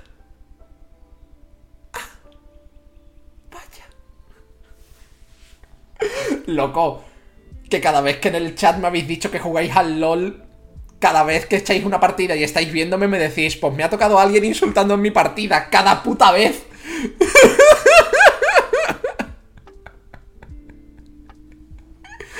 Riot, compañero. No cuela, ¿sabes? Esa fumada no se la cree ni el que barre las oficinas de Square. You can go fast, but you shouldn't. En ese resumo sobre esos estudios. Estudio 10% no se lo cree ni él. ¿Cuántos porros se han metido para hacer ese estudio? Todos. Ay. Porque si ese estudio fuera real, gente, si ese estudio fuera real, la nueva jefa encargada de arreglar este problema, ¿qué sentido tendría esta frase? Nos comentáis constantemente lo importante que es este tema y tenéis razón. ¿Qué sentido tiene esta frase si luego tu estudio dice que los enfados son ocasionales? Yo ahí veo una contradicción, ¿eh? Yo ahí veo una contradicción. La verdad. Veo una tremenda contradicción ahí, ¿eh? Veo un momento Phoenix Wright. Veo un momento de decir, ¡Protesto! Hmm, hay una contradicción ahí, señoría. Oh, sí, eh, señor Wright. ¿Y dónde ve usted esa contradicción? Aquí. Y abres el menú, seleccionas el artículo del periódico y resaltas en fosforito.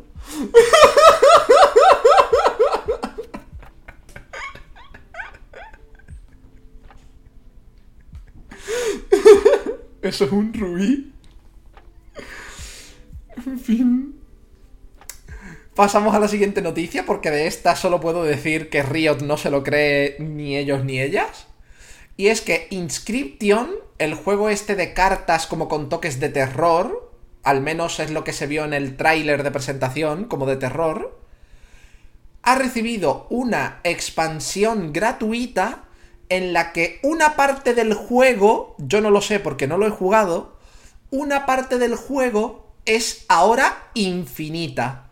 Simplemente eh, va escalando la dificultad conforme avanzas en ese infinito bucle, va siendo más difícil, simplemente. Pero esa parte que al parecer le gustó a muchísima gente, ahora es infinita esa parte del juego, solo esa, puedes activar una opción y que sea un roguelike. Y como a mucha gente le gustó, me alegro. Siguiente noticia, Private Division, que es una subempresa de Take Two, la de Rockstar, ¿vale? Está trabajando en cuatro juegos independientes con distintos estudios, entre ellos el estudio español Piccolo o Piccolo, que es un estudio español, si no me falla la memoria, catalán, que fue el de Arais, A Simple Story, que lo jugamos en el canal. Ese estudio, el que hizo el Arais, los ha contratado Private Division, una subempresa de Take Two, para hacer su siguiente juego. De momento no se sabe nada. Hay otros, cuatro, hay otros tres estudios trabajando en otros tres juegos distintos: Yellow Brick, Evening Star y Day Good Fabric. Pero a mí lo que me ha llamado la atención de la noticia es lo del estudio español. Porque, como os dije en, 2020, en 2021 y demás, parece que el videojuego español está cobrando de nuevo la fuerza que tenía en la época de Contra. ¿Contra? No, Comando, ¿no? Comando, en la época de Comando. Que desde la época de Comando, el videojuego español, como que la gente lo, lo daba de lado muchas veces. Y ahora está volviendo a coger fuerza. Y yo me alegro mucho. Me alegro mucho. Me alegro muchísimo por ello. Un modo infinito de batalla, entiendo la dificultad, eliges tú mediante el activar o desactivar handicaps. ¿Cuál fue la época de comando? La época de finales de los 90 y principios del 2000. Más o menos. Más o menos. Siguiente noticia, Apex Legends móvil, que estaba ya anunciado, y Apex Legends, aunque no esté en Twitch, petándolo, es un juego al que sigue jugando muchísima gente de manera activa, Apex Legends Móvil saldrá para iOS y Android en verano, entre comillas, ¿vale? Y sinceramente, ¿vale? Viendo que el mercado móvil está cobrando tanta fuerza, mm, yo creo que lo va a petar bastante. Porque, por ejemplo, PUBG, Player Unknown Battlegrounds, ¿vale? En Twitch no tiene mucho público el Player Unknown Battlegrounds.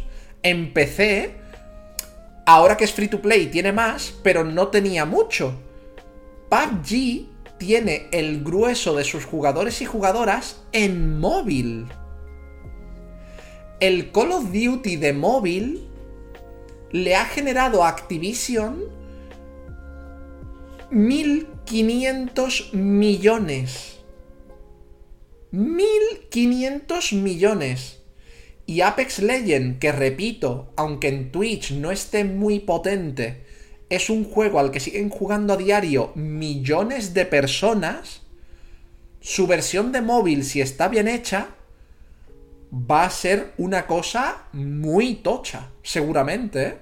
Va a ser una cosa muy tocha. Que por cierto dicen que el LOL del móvil, el LOL del móvil, como no tiene chat y demás, y las partidas son más cortitas, hay mucha gente que lo encuentra más divertido que el League of Legends normal.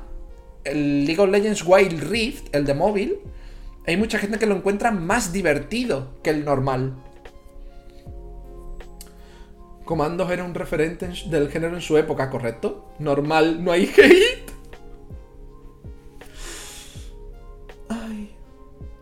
El Apex no tiene mucho rendimiento. Lectra, tienes que ser buenísimo o buenísima para tener rendimiento en Twitch con Apex Legend. Y no solo tienes que ser buenísimo y buenísima, sino además centrar tu contenido en esa clase de juegos. Centrar tu contenido en Apex, eh, vamos a decir Minecraft. ¿Sabes lo que te digo? Cuando hablamos de esos canales que se especializan en Sota, Caballo y Rey, son esa clase de canales. Son la clase de canales que normalmente se especializan en Sota, Caballo y Rey, los que sacan más rendimiento. Que no necesita muchos requisitos para el móvil. Lectra, eh, últimamente cualquier móvil de gama media, gama media, ni siquiera gama baja, ¿vale? De gama media, cualquier móvil de gama media últimamente ya te corre un montón de juegos de este estilo. Porque para móvil los optimizan muy bien. Le hacen la estructura de los datos de otra manera. Yo no soy programador, pero el concepto general sí que lo sé. Le hacen la estructura de otra manera para que funcionen mejor en móvil.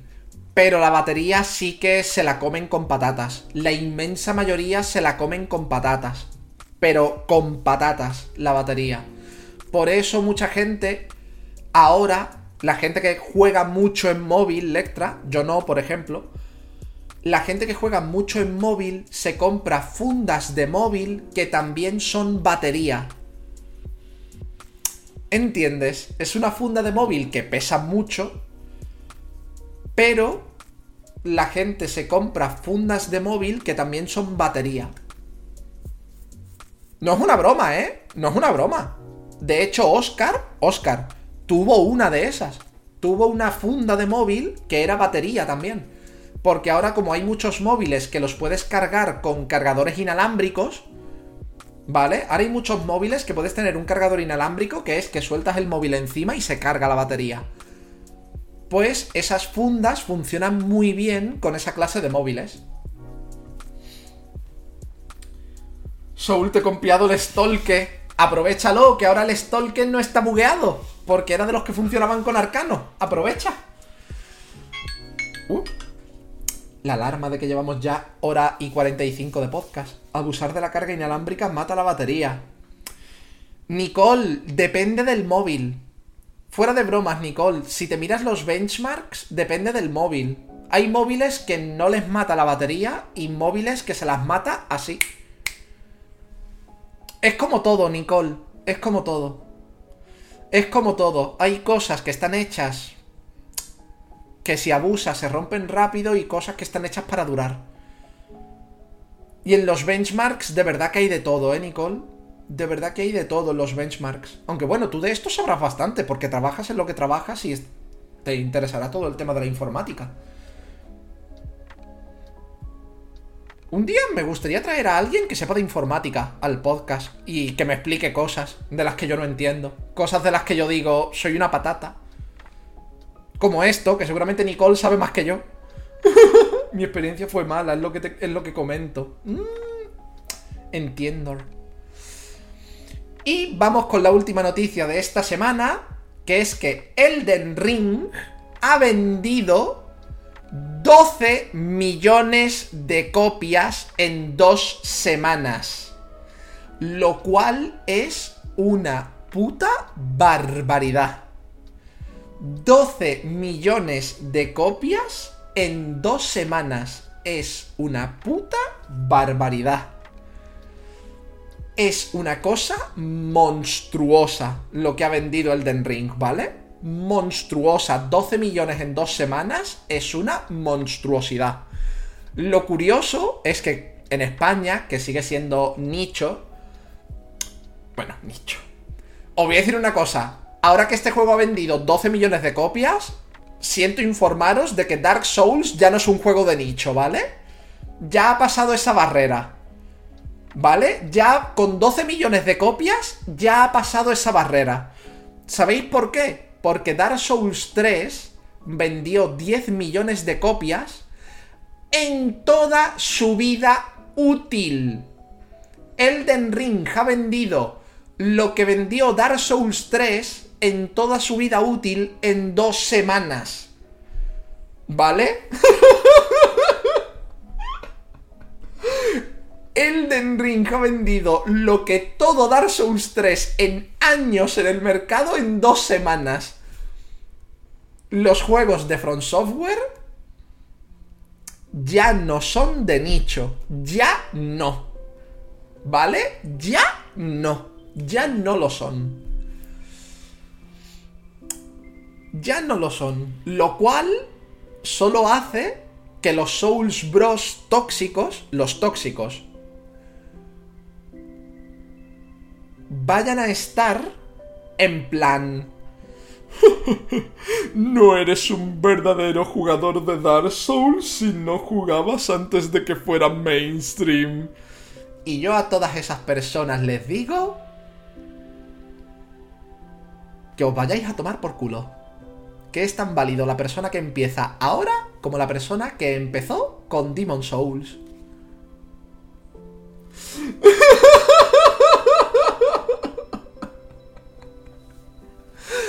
Así tal cual os lo digo.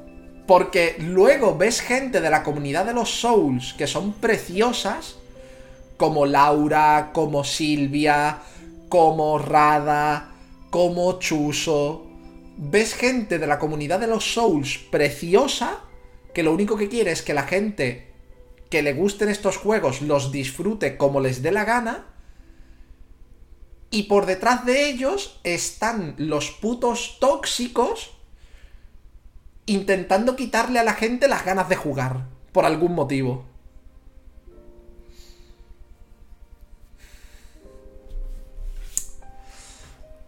Y es una cosa fea es una cosa fea. Así que por eso digo que estas personas tan tóxicas, de mi parte, se pueden ir a tomar por culo. A tomar por culo. A tomar por cleta la biciculo. Pero yo me alegro de que Elden Ring haya vendido las 12 millones de copias que ha vendido. Me alegro muchísimo. Eh, salió una noticia de que en Front Software los salarios eran bajos. Y literal era una queja de un empleado de la época del Dark Souls 1, cuando todavía eran un nicho de nicho. no es una broma. Creo que fue Hobby Consolas, puso un titular súper rimbombante, en plan de, en Front Software los salarios son muy bajos, no sé qué.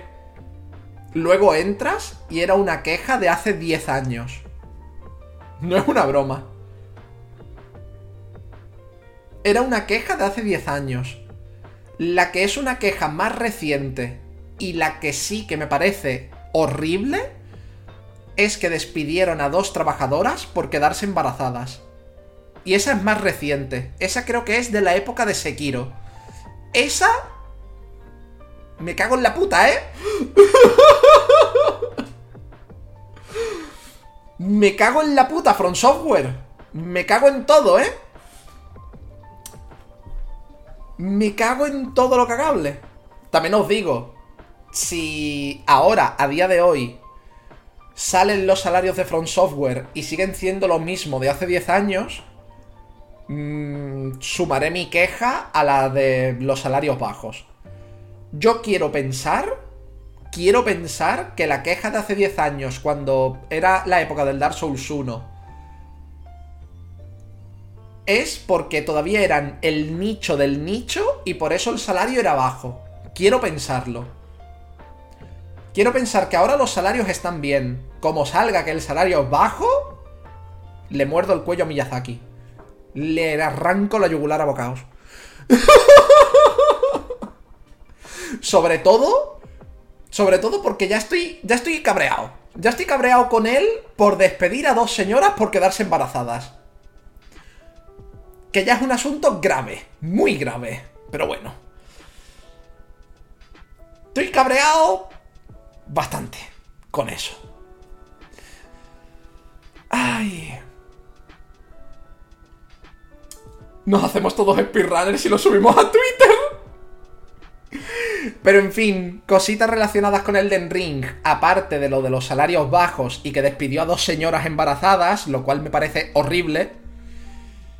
Eh, los 12 millones ya los sacan del terreno del nicho. Eh, en España no ha vendido más que el Pokémon Arceus, que lleva un mes siendo lo más vendido todas las semanas. Y eh, que ha recibido esta semana un parche que no solo añade contenido de unos cuantos NPCs, sino que además balancea las magias azules, como yo les digo, que son las hechicerías, porque las magias azules eran un desastre, costaban demasiado maná para el daño que hacían, y ahora la mayoría ha recibido una reducción del maná que cuestan y un aumento del daño que hacen. Y ahora es una cosa decente de usar, ¿vale? Ahora es una cosa decente de usar la magia azul. Antes de la magia azul te rentaban tres hechizos. Tres. Tres. Ahora te rentan cuatro o cinco. Ahora es bonito. ¿Vale? Ahora es bonito. Antes era una cosa estupidísima. Como parte mala del parche, Miyazaki, que no le gustan ni las speedrun ni las no-hit, ha cogido las cosas que se usaban en speedrun y en no-hit y que se han sacado estas dos semanas gente speedruns y no-hits y ha nerfeado las cosas de las speedrun y los no-hits. No, Soul, es porque en el PvP la comunidad se quejaba. La comunidad de los Souls es un tema. Pero que a Miyazaki no le gustan los speedruns y las no-hits es bien sabido por todo el mundo. Y que casualmente las cosas de las speedruns y los no-hits han sido las que han recibido el nerfeo más gordo, me huele a pataleta. A mí me huele a, pataleta de, de Miyazaki. ¿Vale? Me huele a pataleta de Miyazaki. Entre otras cosas, han arreglado el arcano que no estaba funcionando bien, ¿vale? no estaba funcionando bien el arcano, había armas bugueadas directamente. Ibas a decirme, huele a papadeltas, que lo sé yo. Joder, unas papadeltas entraban ahora que flipas, pero no puedo. Puta dieta.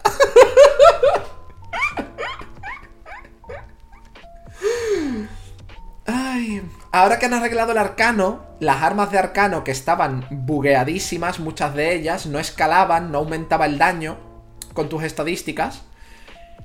Ahora funcionan. Y ahora que funcionan bien, que funcionan bien, la gente dice que es que ahora el arcano está roto, que necesita un nerfeo.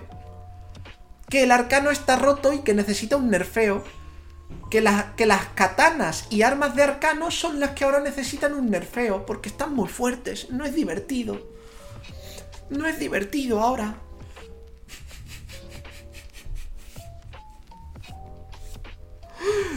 Y además, la gente dice que ahora tienen que nerfear la katana del velo lunar, que es la katana mágica. La katana mágica, que es una katana, pero lanza como cortes de luz si haces el weapon art. Que esa sigue estando muy fuerte, que sí hay que nerfearla. Que, que sí hay que nerfearla. Lo que no es divertido es como lloran por todo.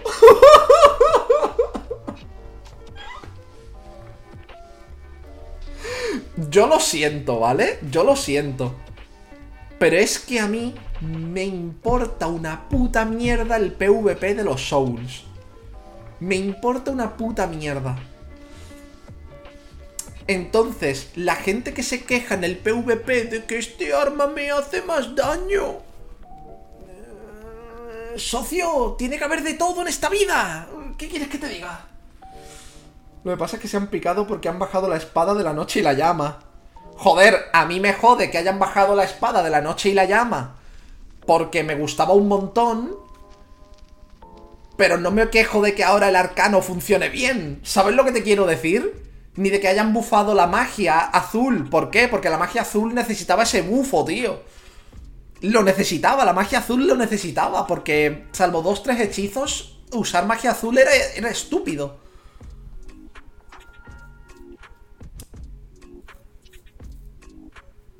Y sí, he visto que la katana esta, la de ríos de sangre, el weapon art, atraviesa escudos. ¿Y qué pasa, tío?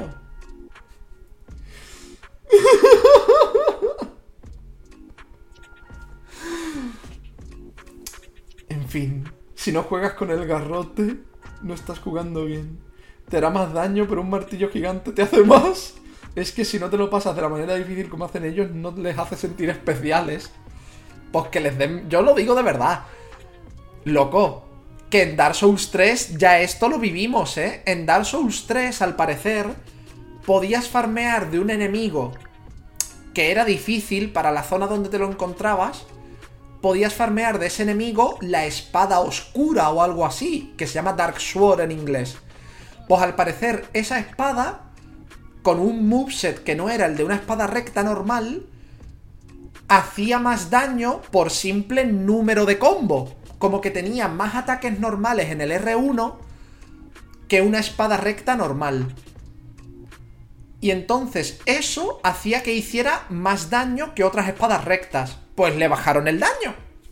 Le bajaron el daño.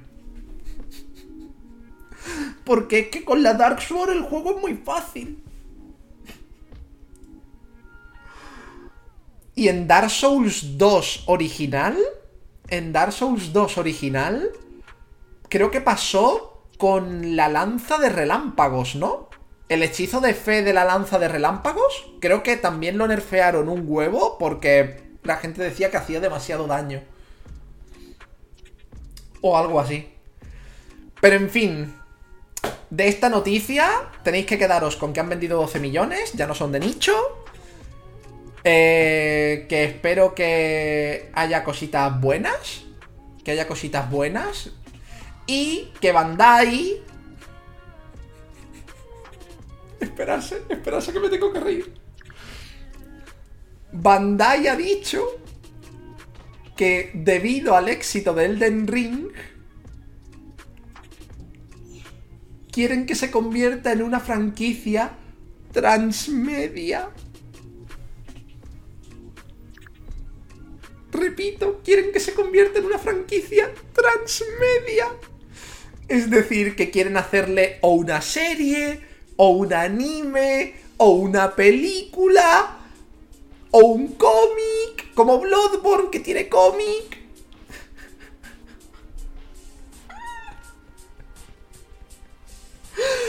Se vienen cositas.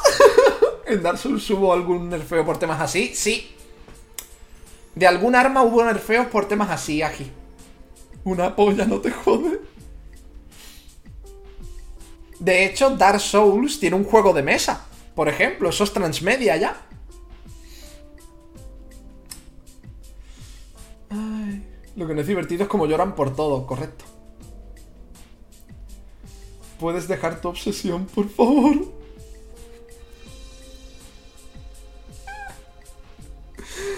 Pero en fin, aquí acaban las noticias de esta semana para el podcast. Ahora, gente, ahora no termina no termino directo porque tengo que explicaros lo del especial ampliable de mañana.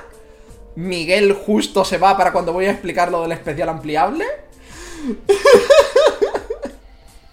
que vaya muy bien, Miguel. Pero bueno, voy, voy a hacer un vídeo cortito. Voy a intentar que sean 10 minutos o menos para subirlo a YouTube ahora sobre el especial de mañana. Para que estéis informados e informadas de las cosas que pueden pasar mañana. Dicho lo cual, la parte del podcast sí que acaba aquí. Así que muchas gracias por haberlo visto y oído, de verdad, muchas, muchas gracias. La semana que viene el podcast es el jueves, ya lo he dicho, porque sale el Kirby el viernes y me quiero reventar. Me quiero reventar un poco fuerte en el Kirby. Y ahora voy a pasar a explicar otras cositas. Chao, chao.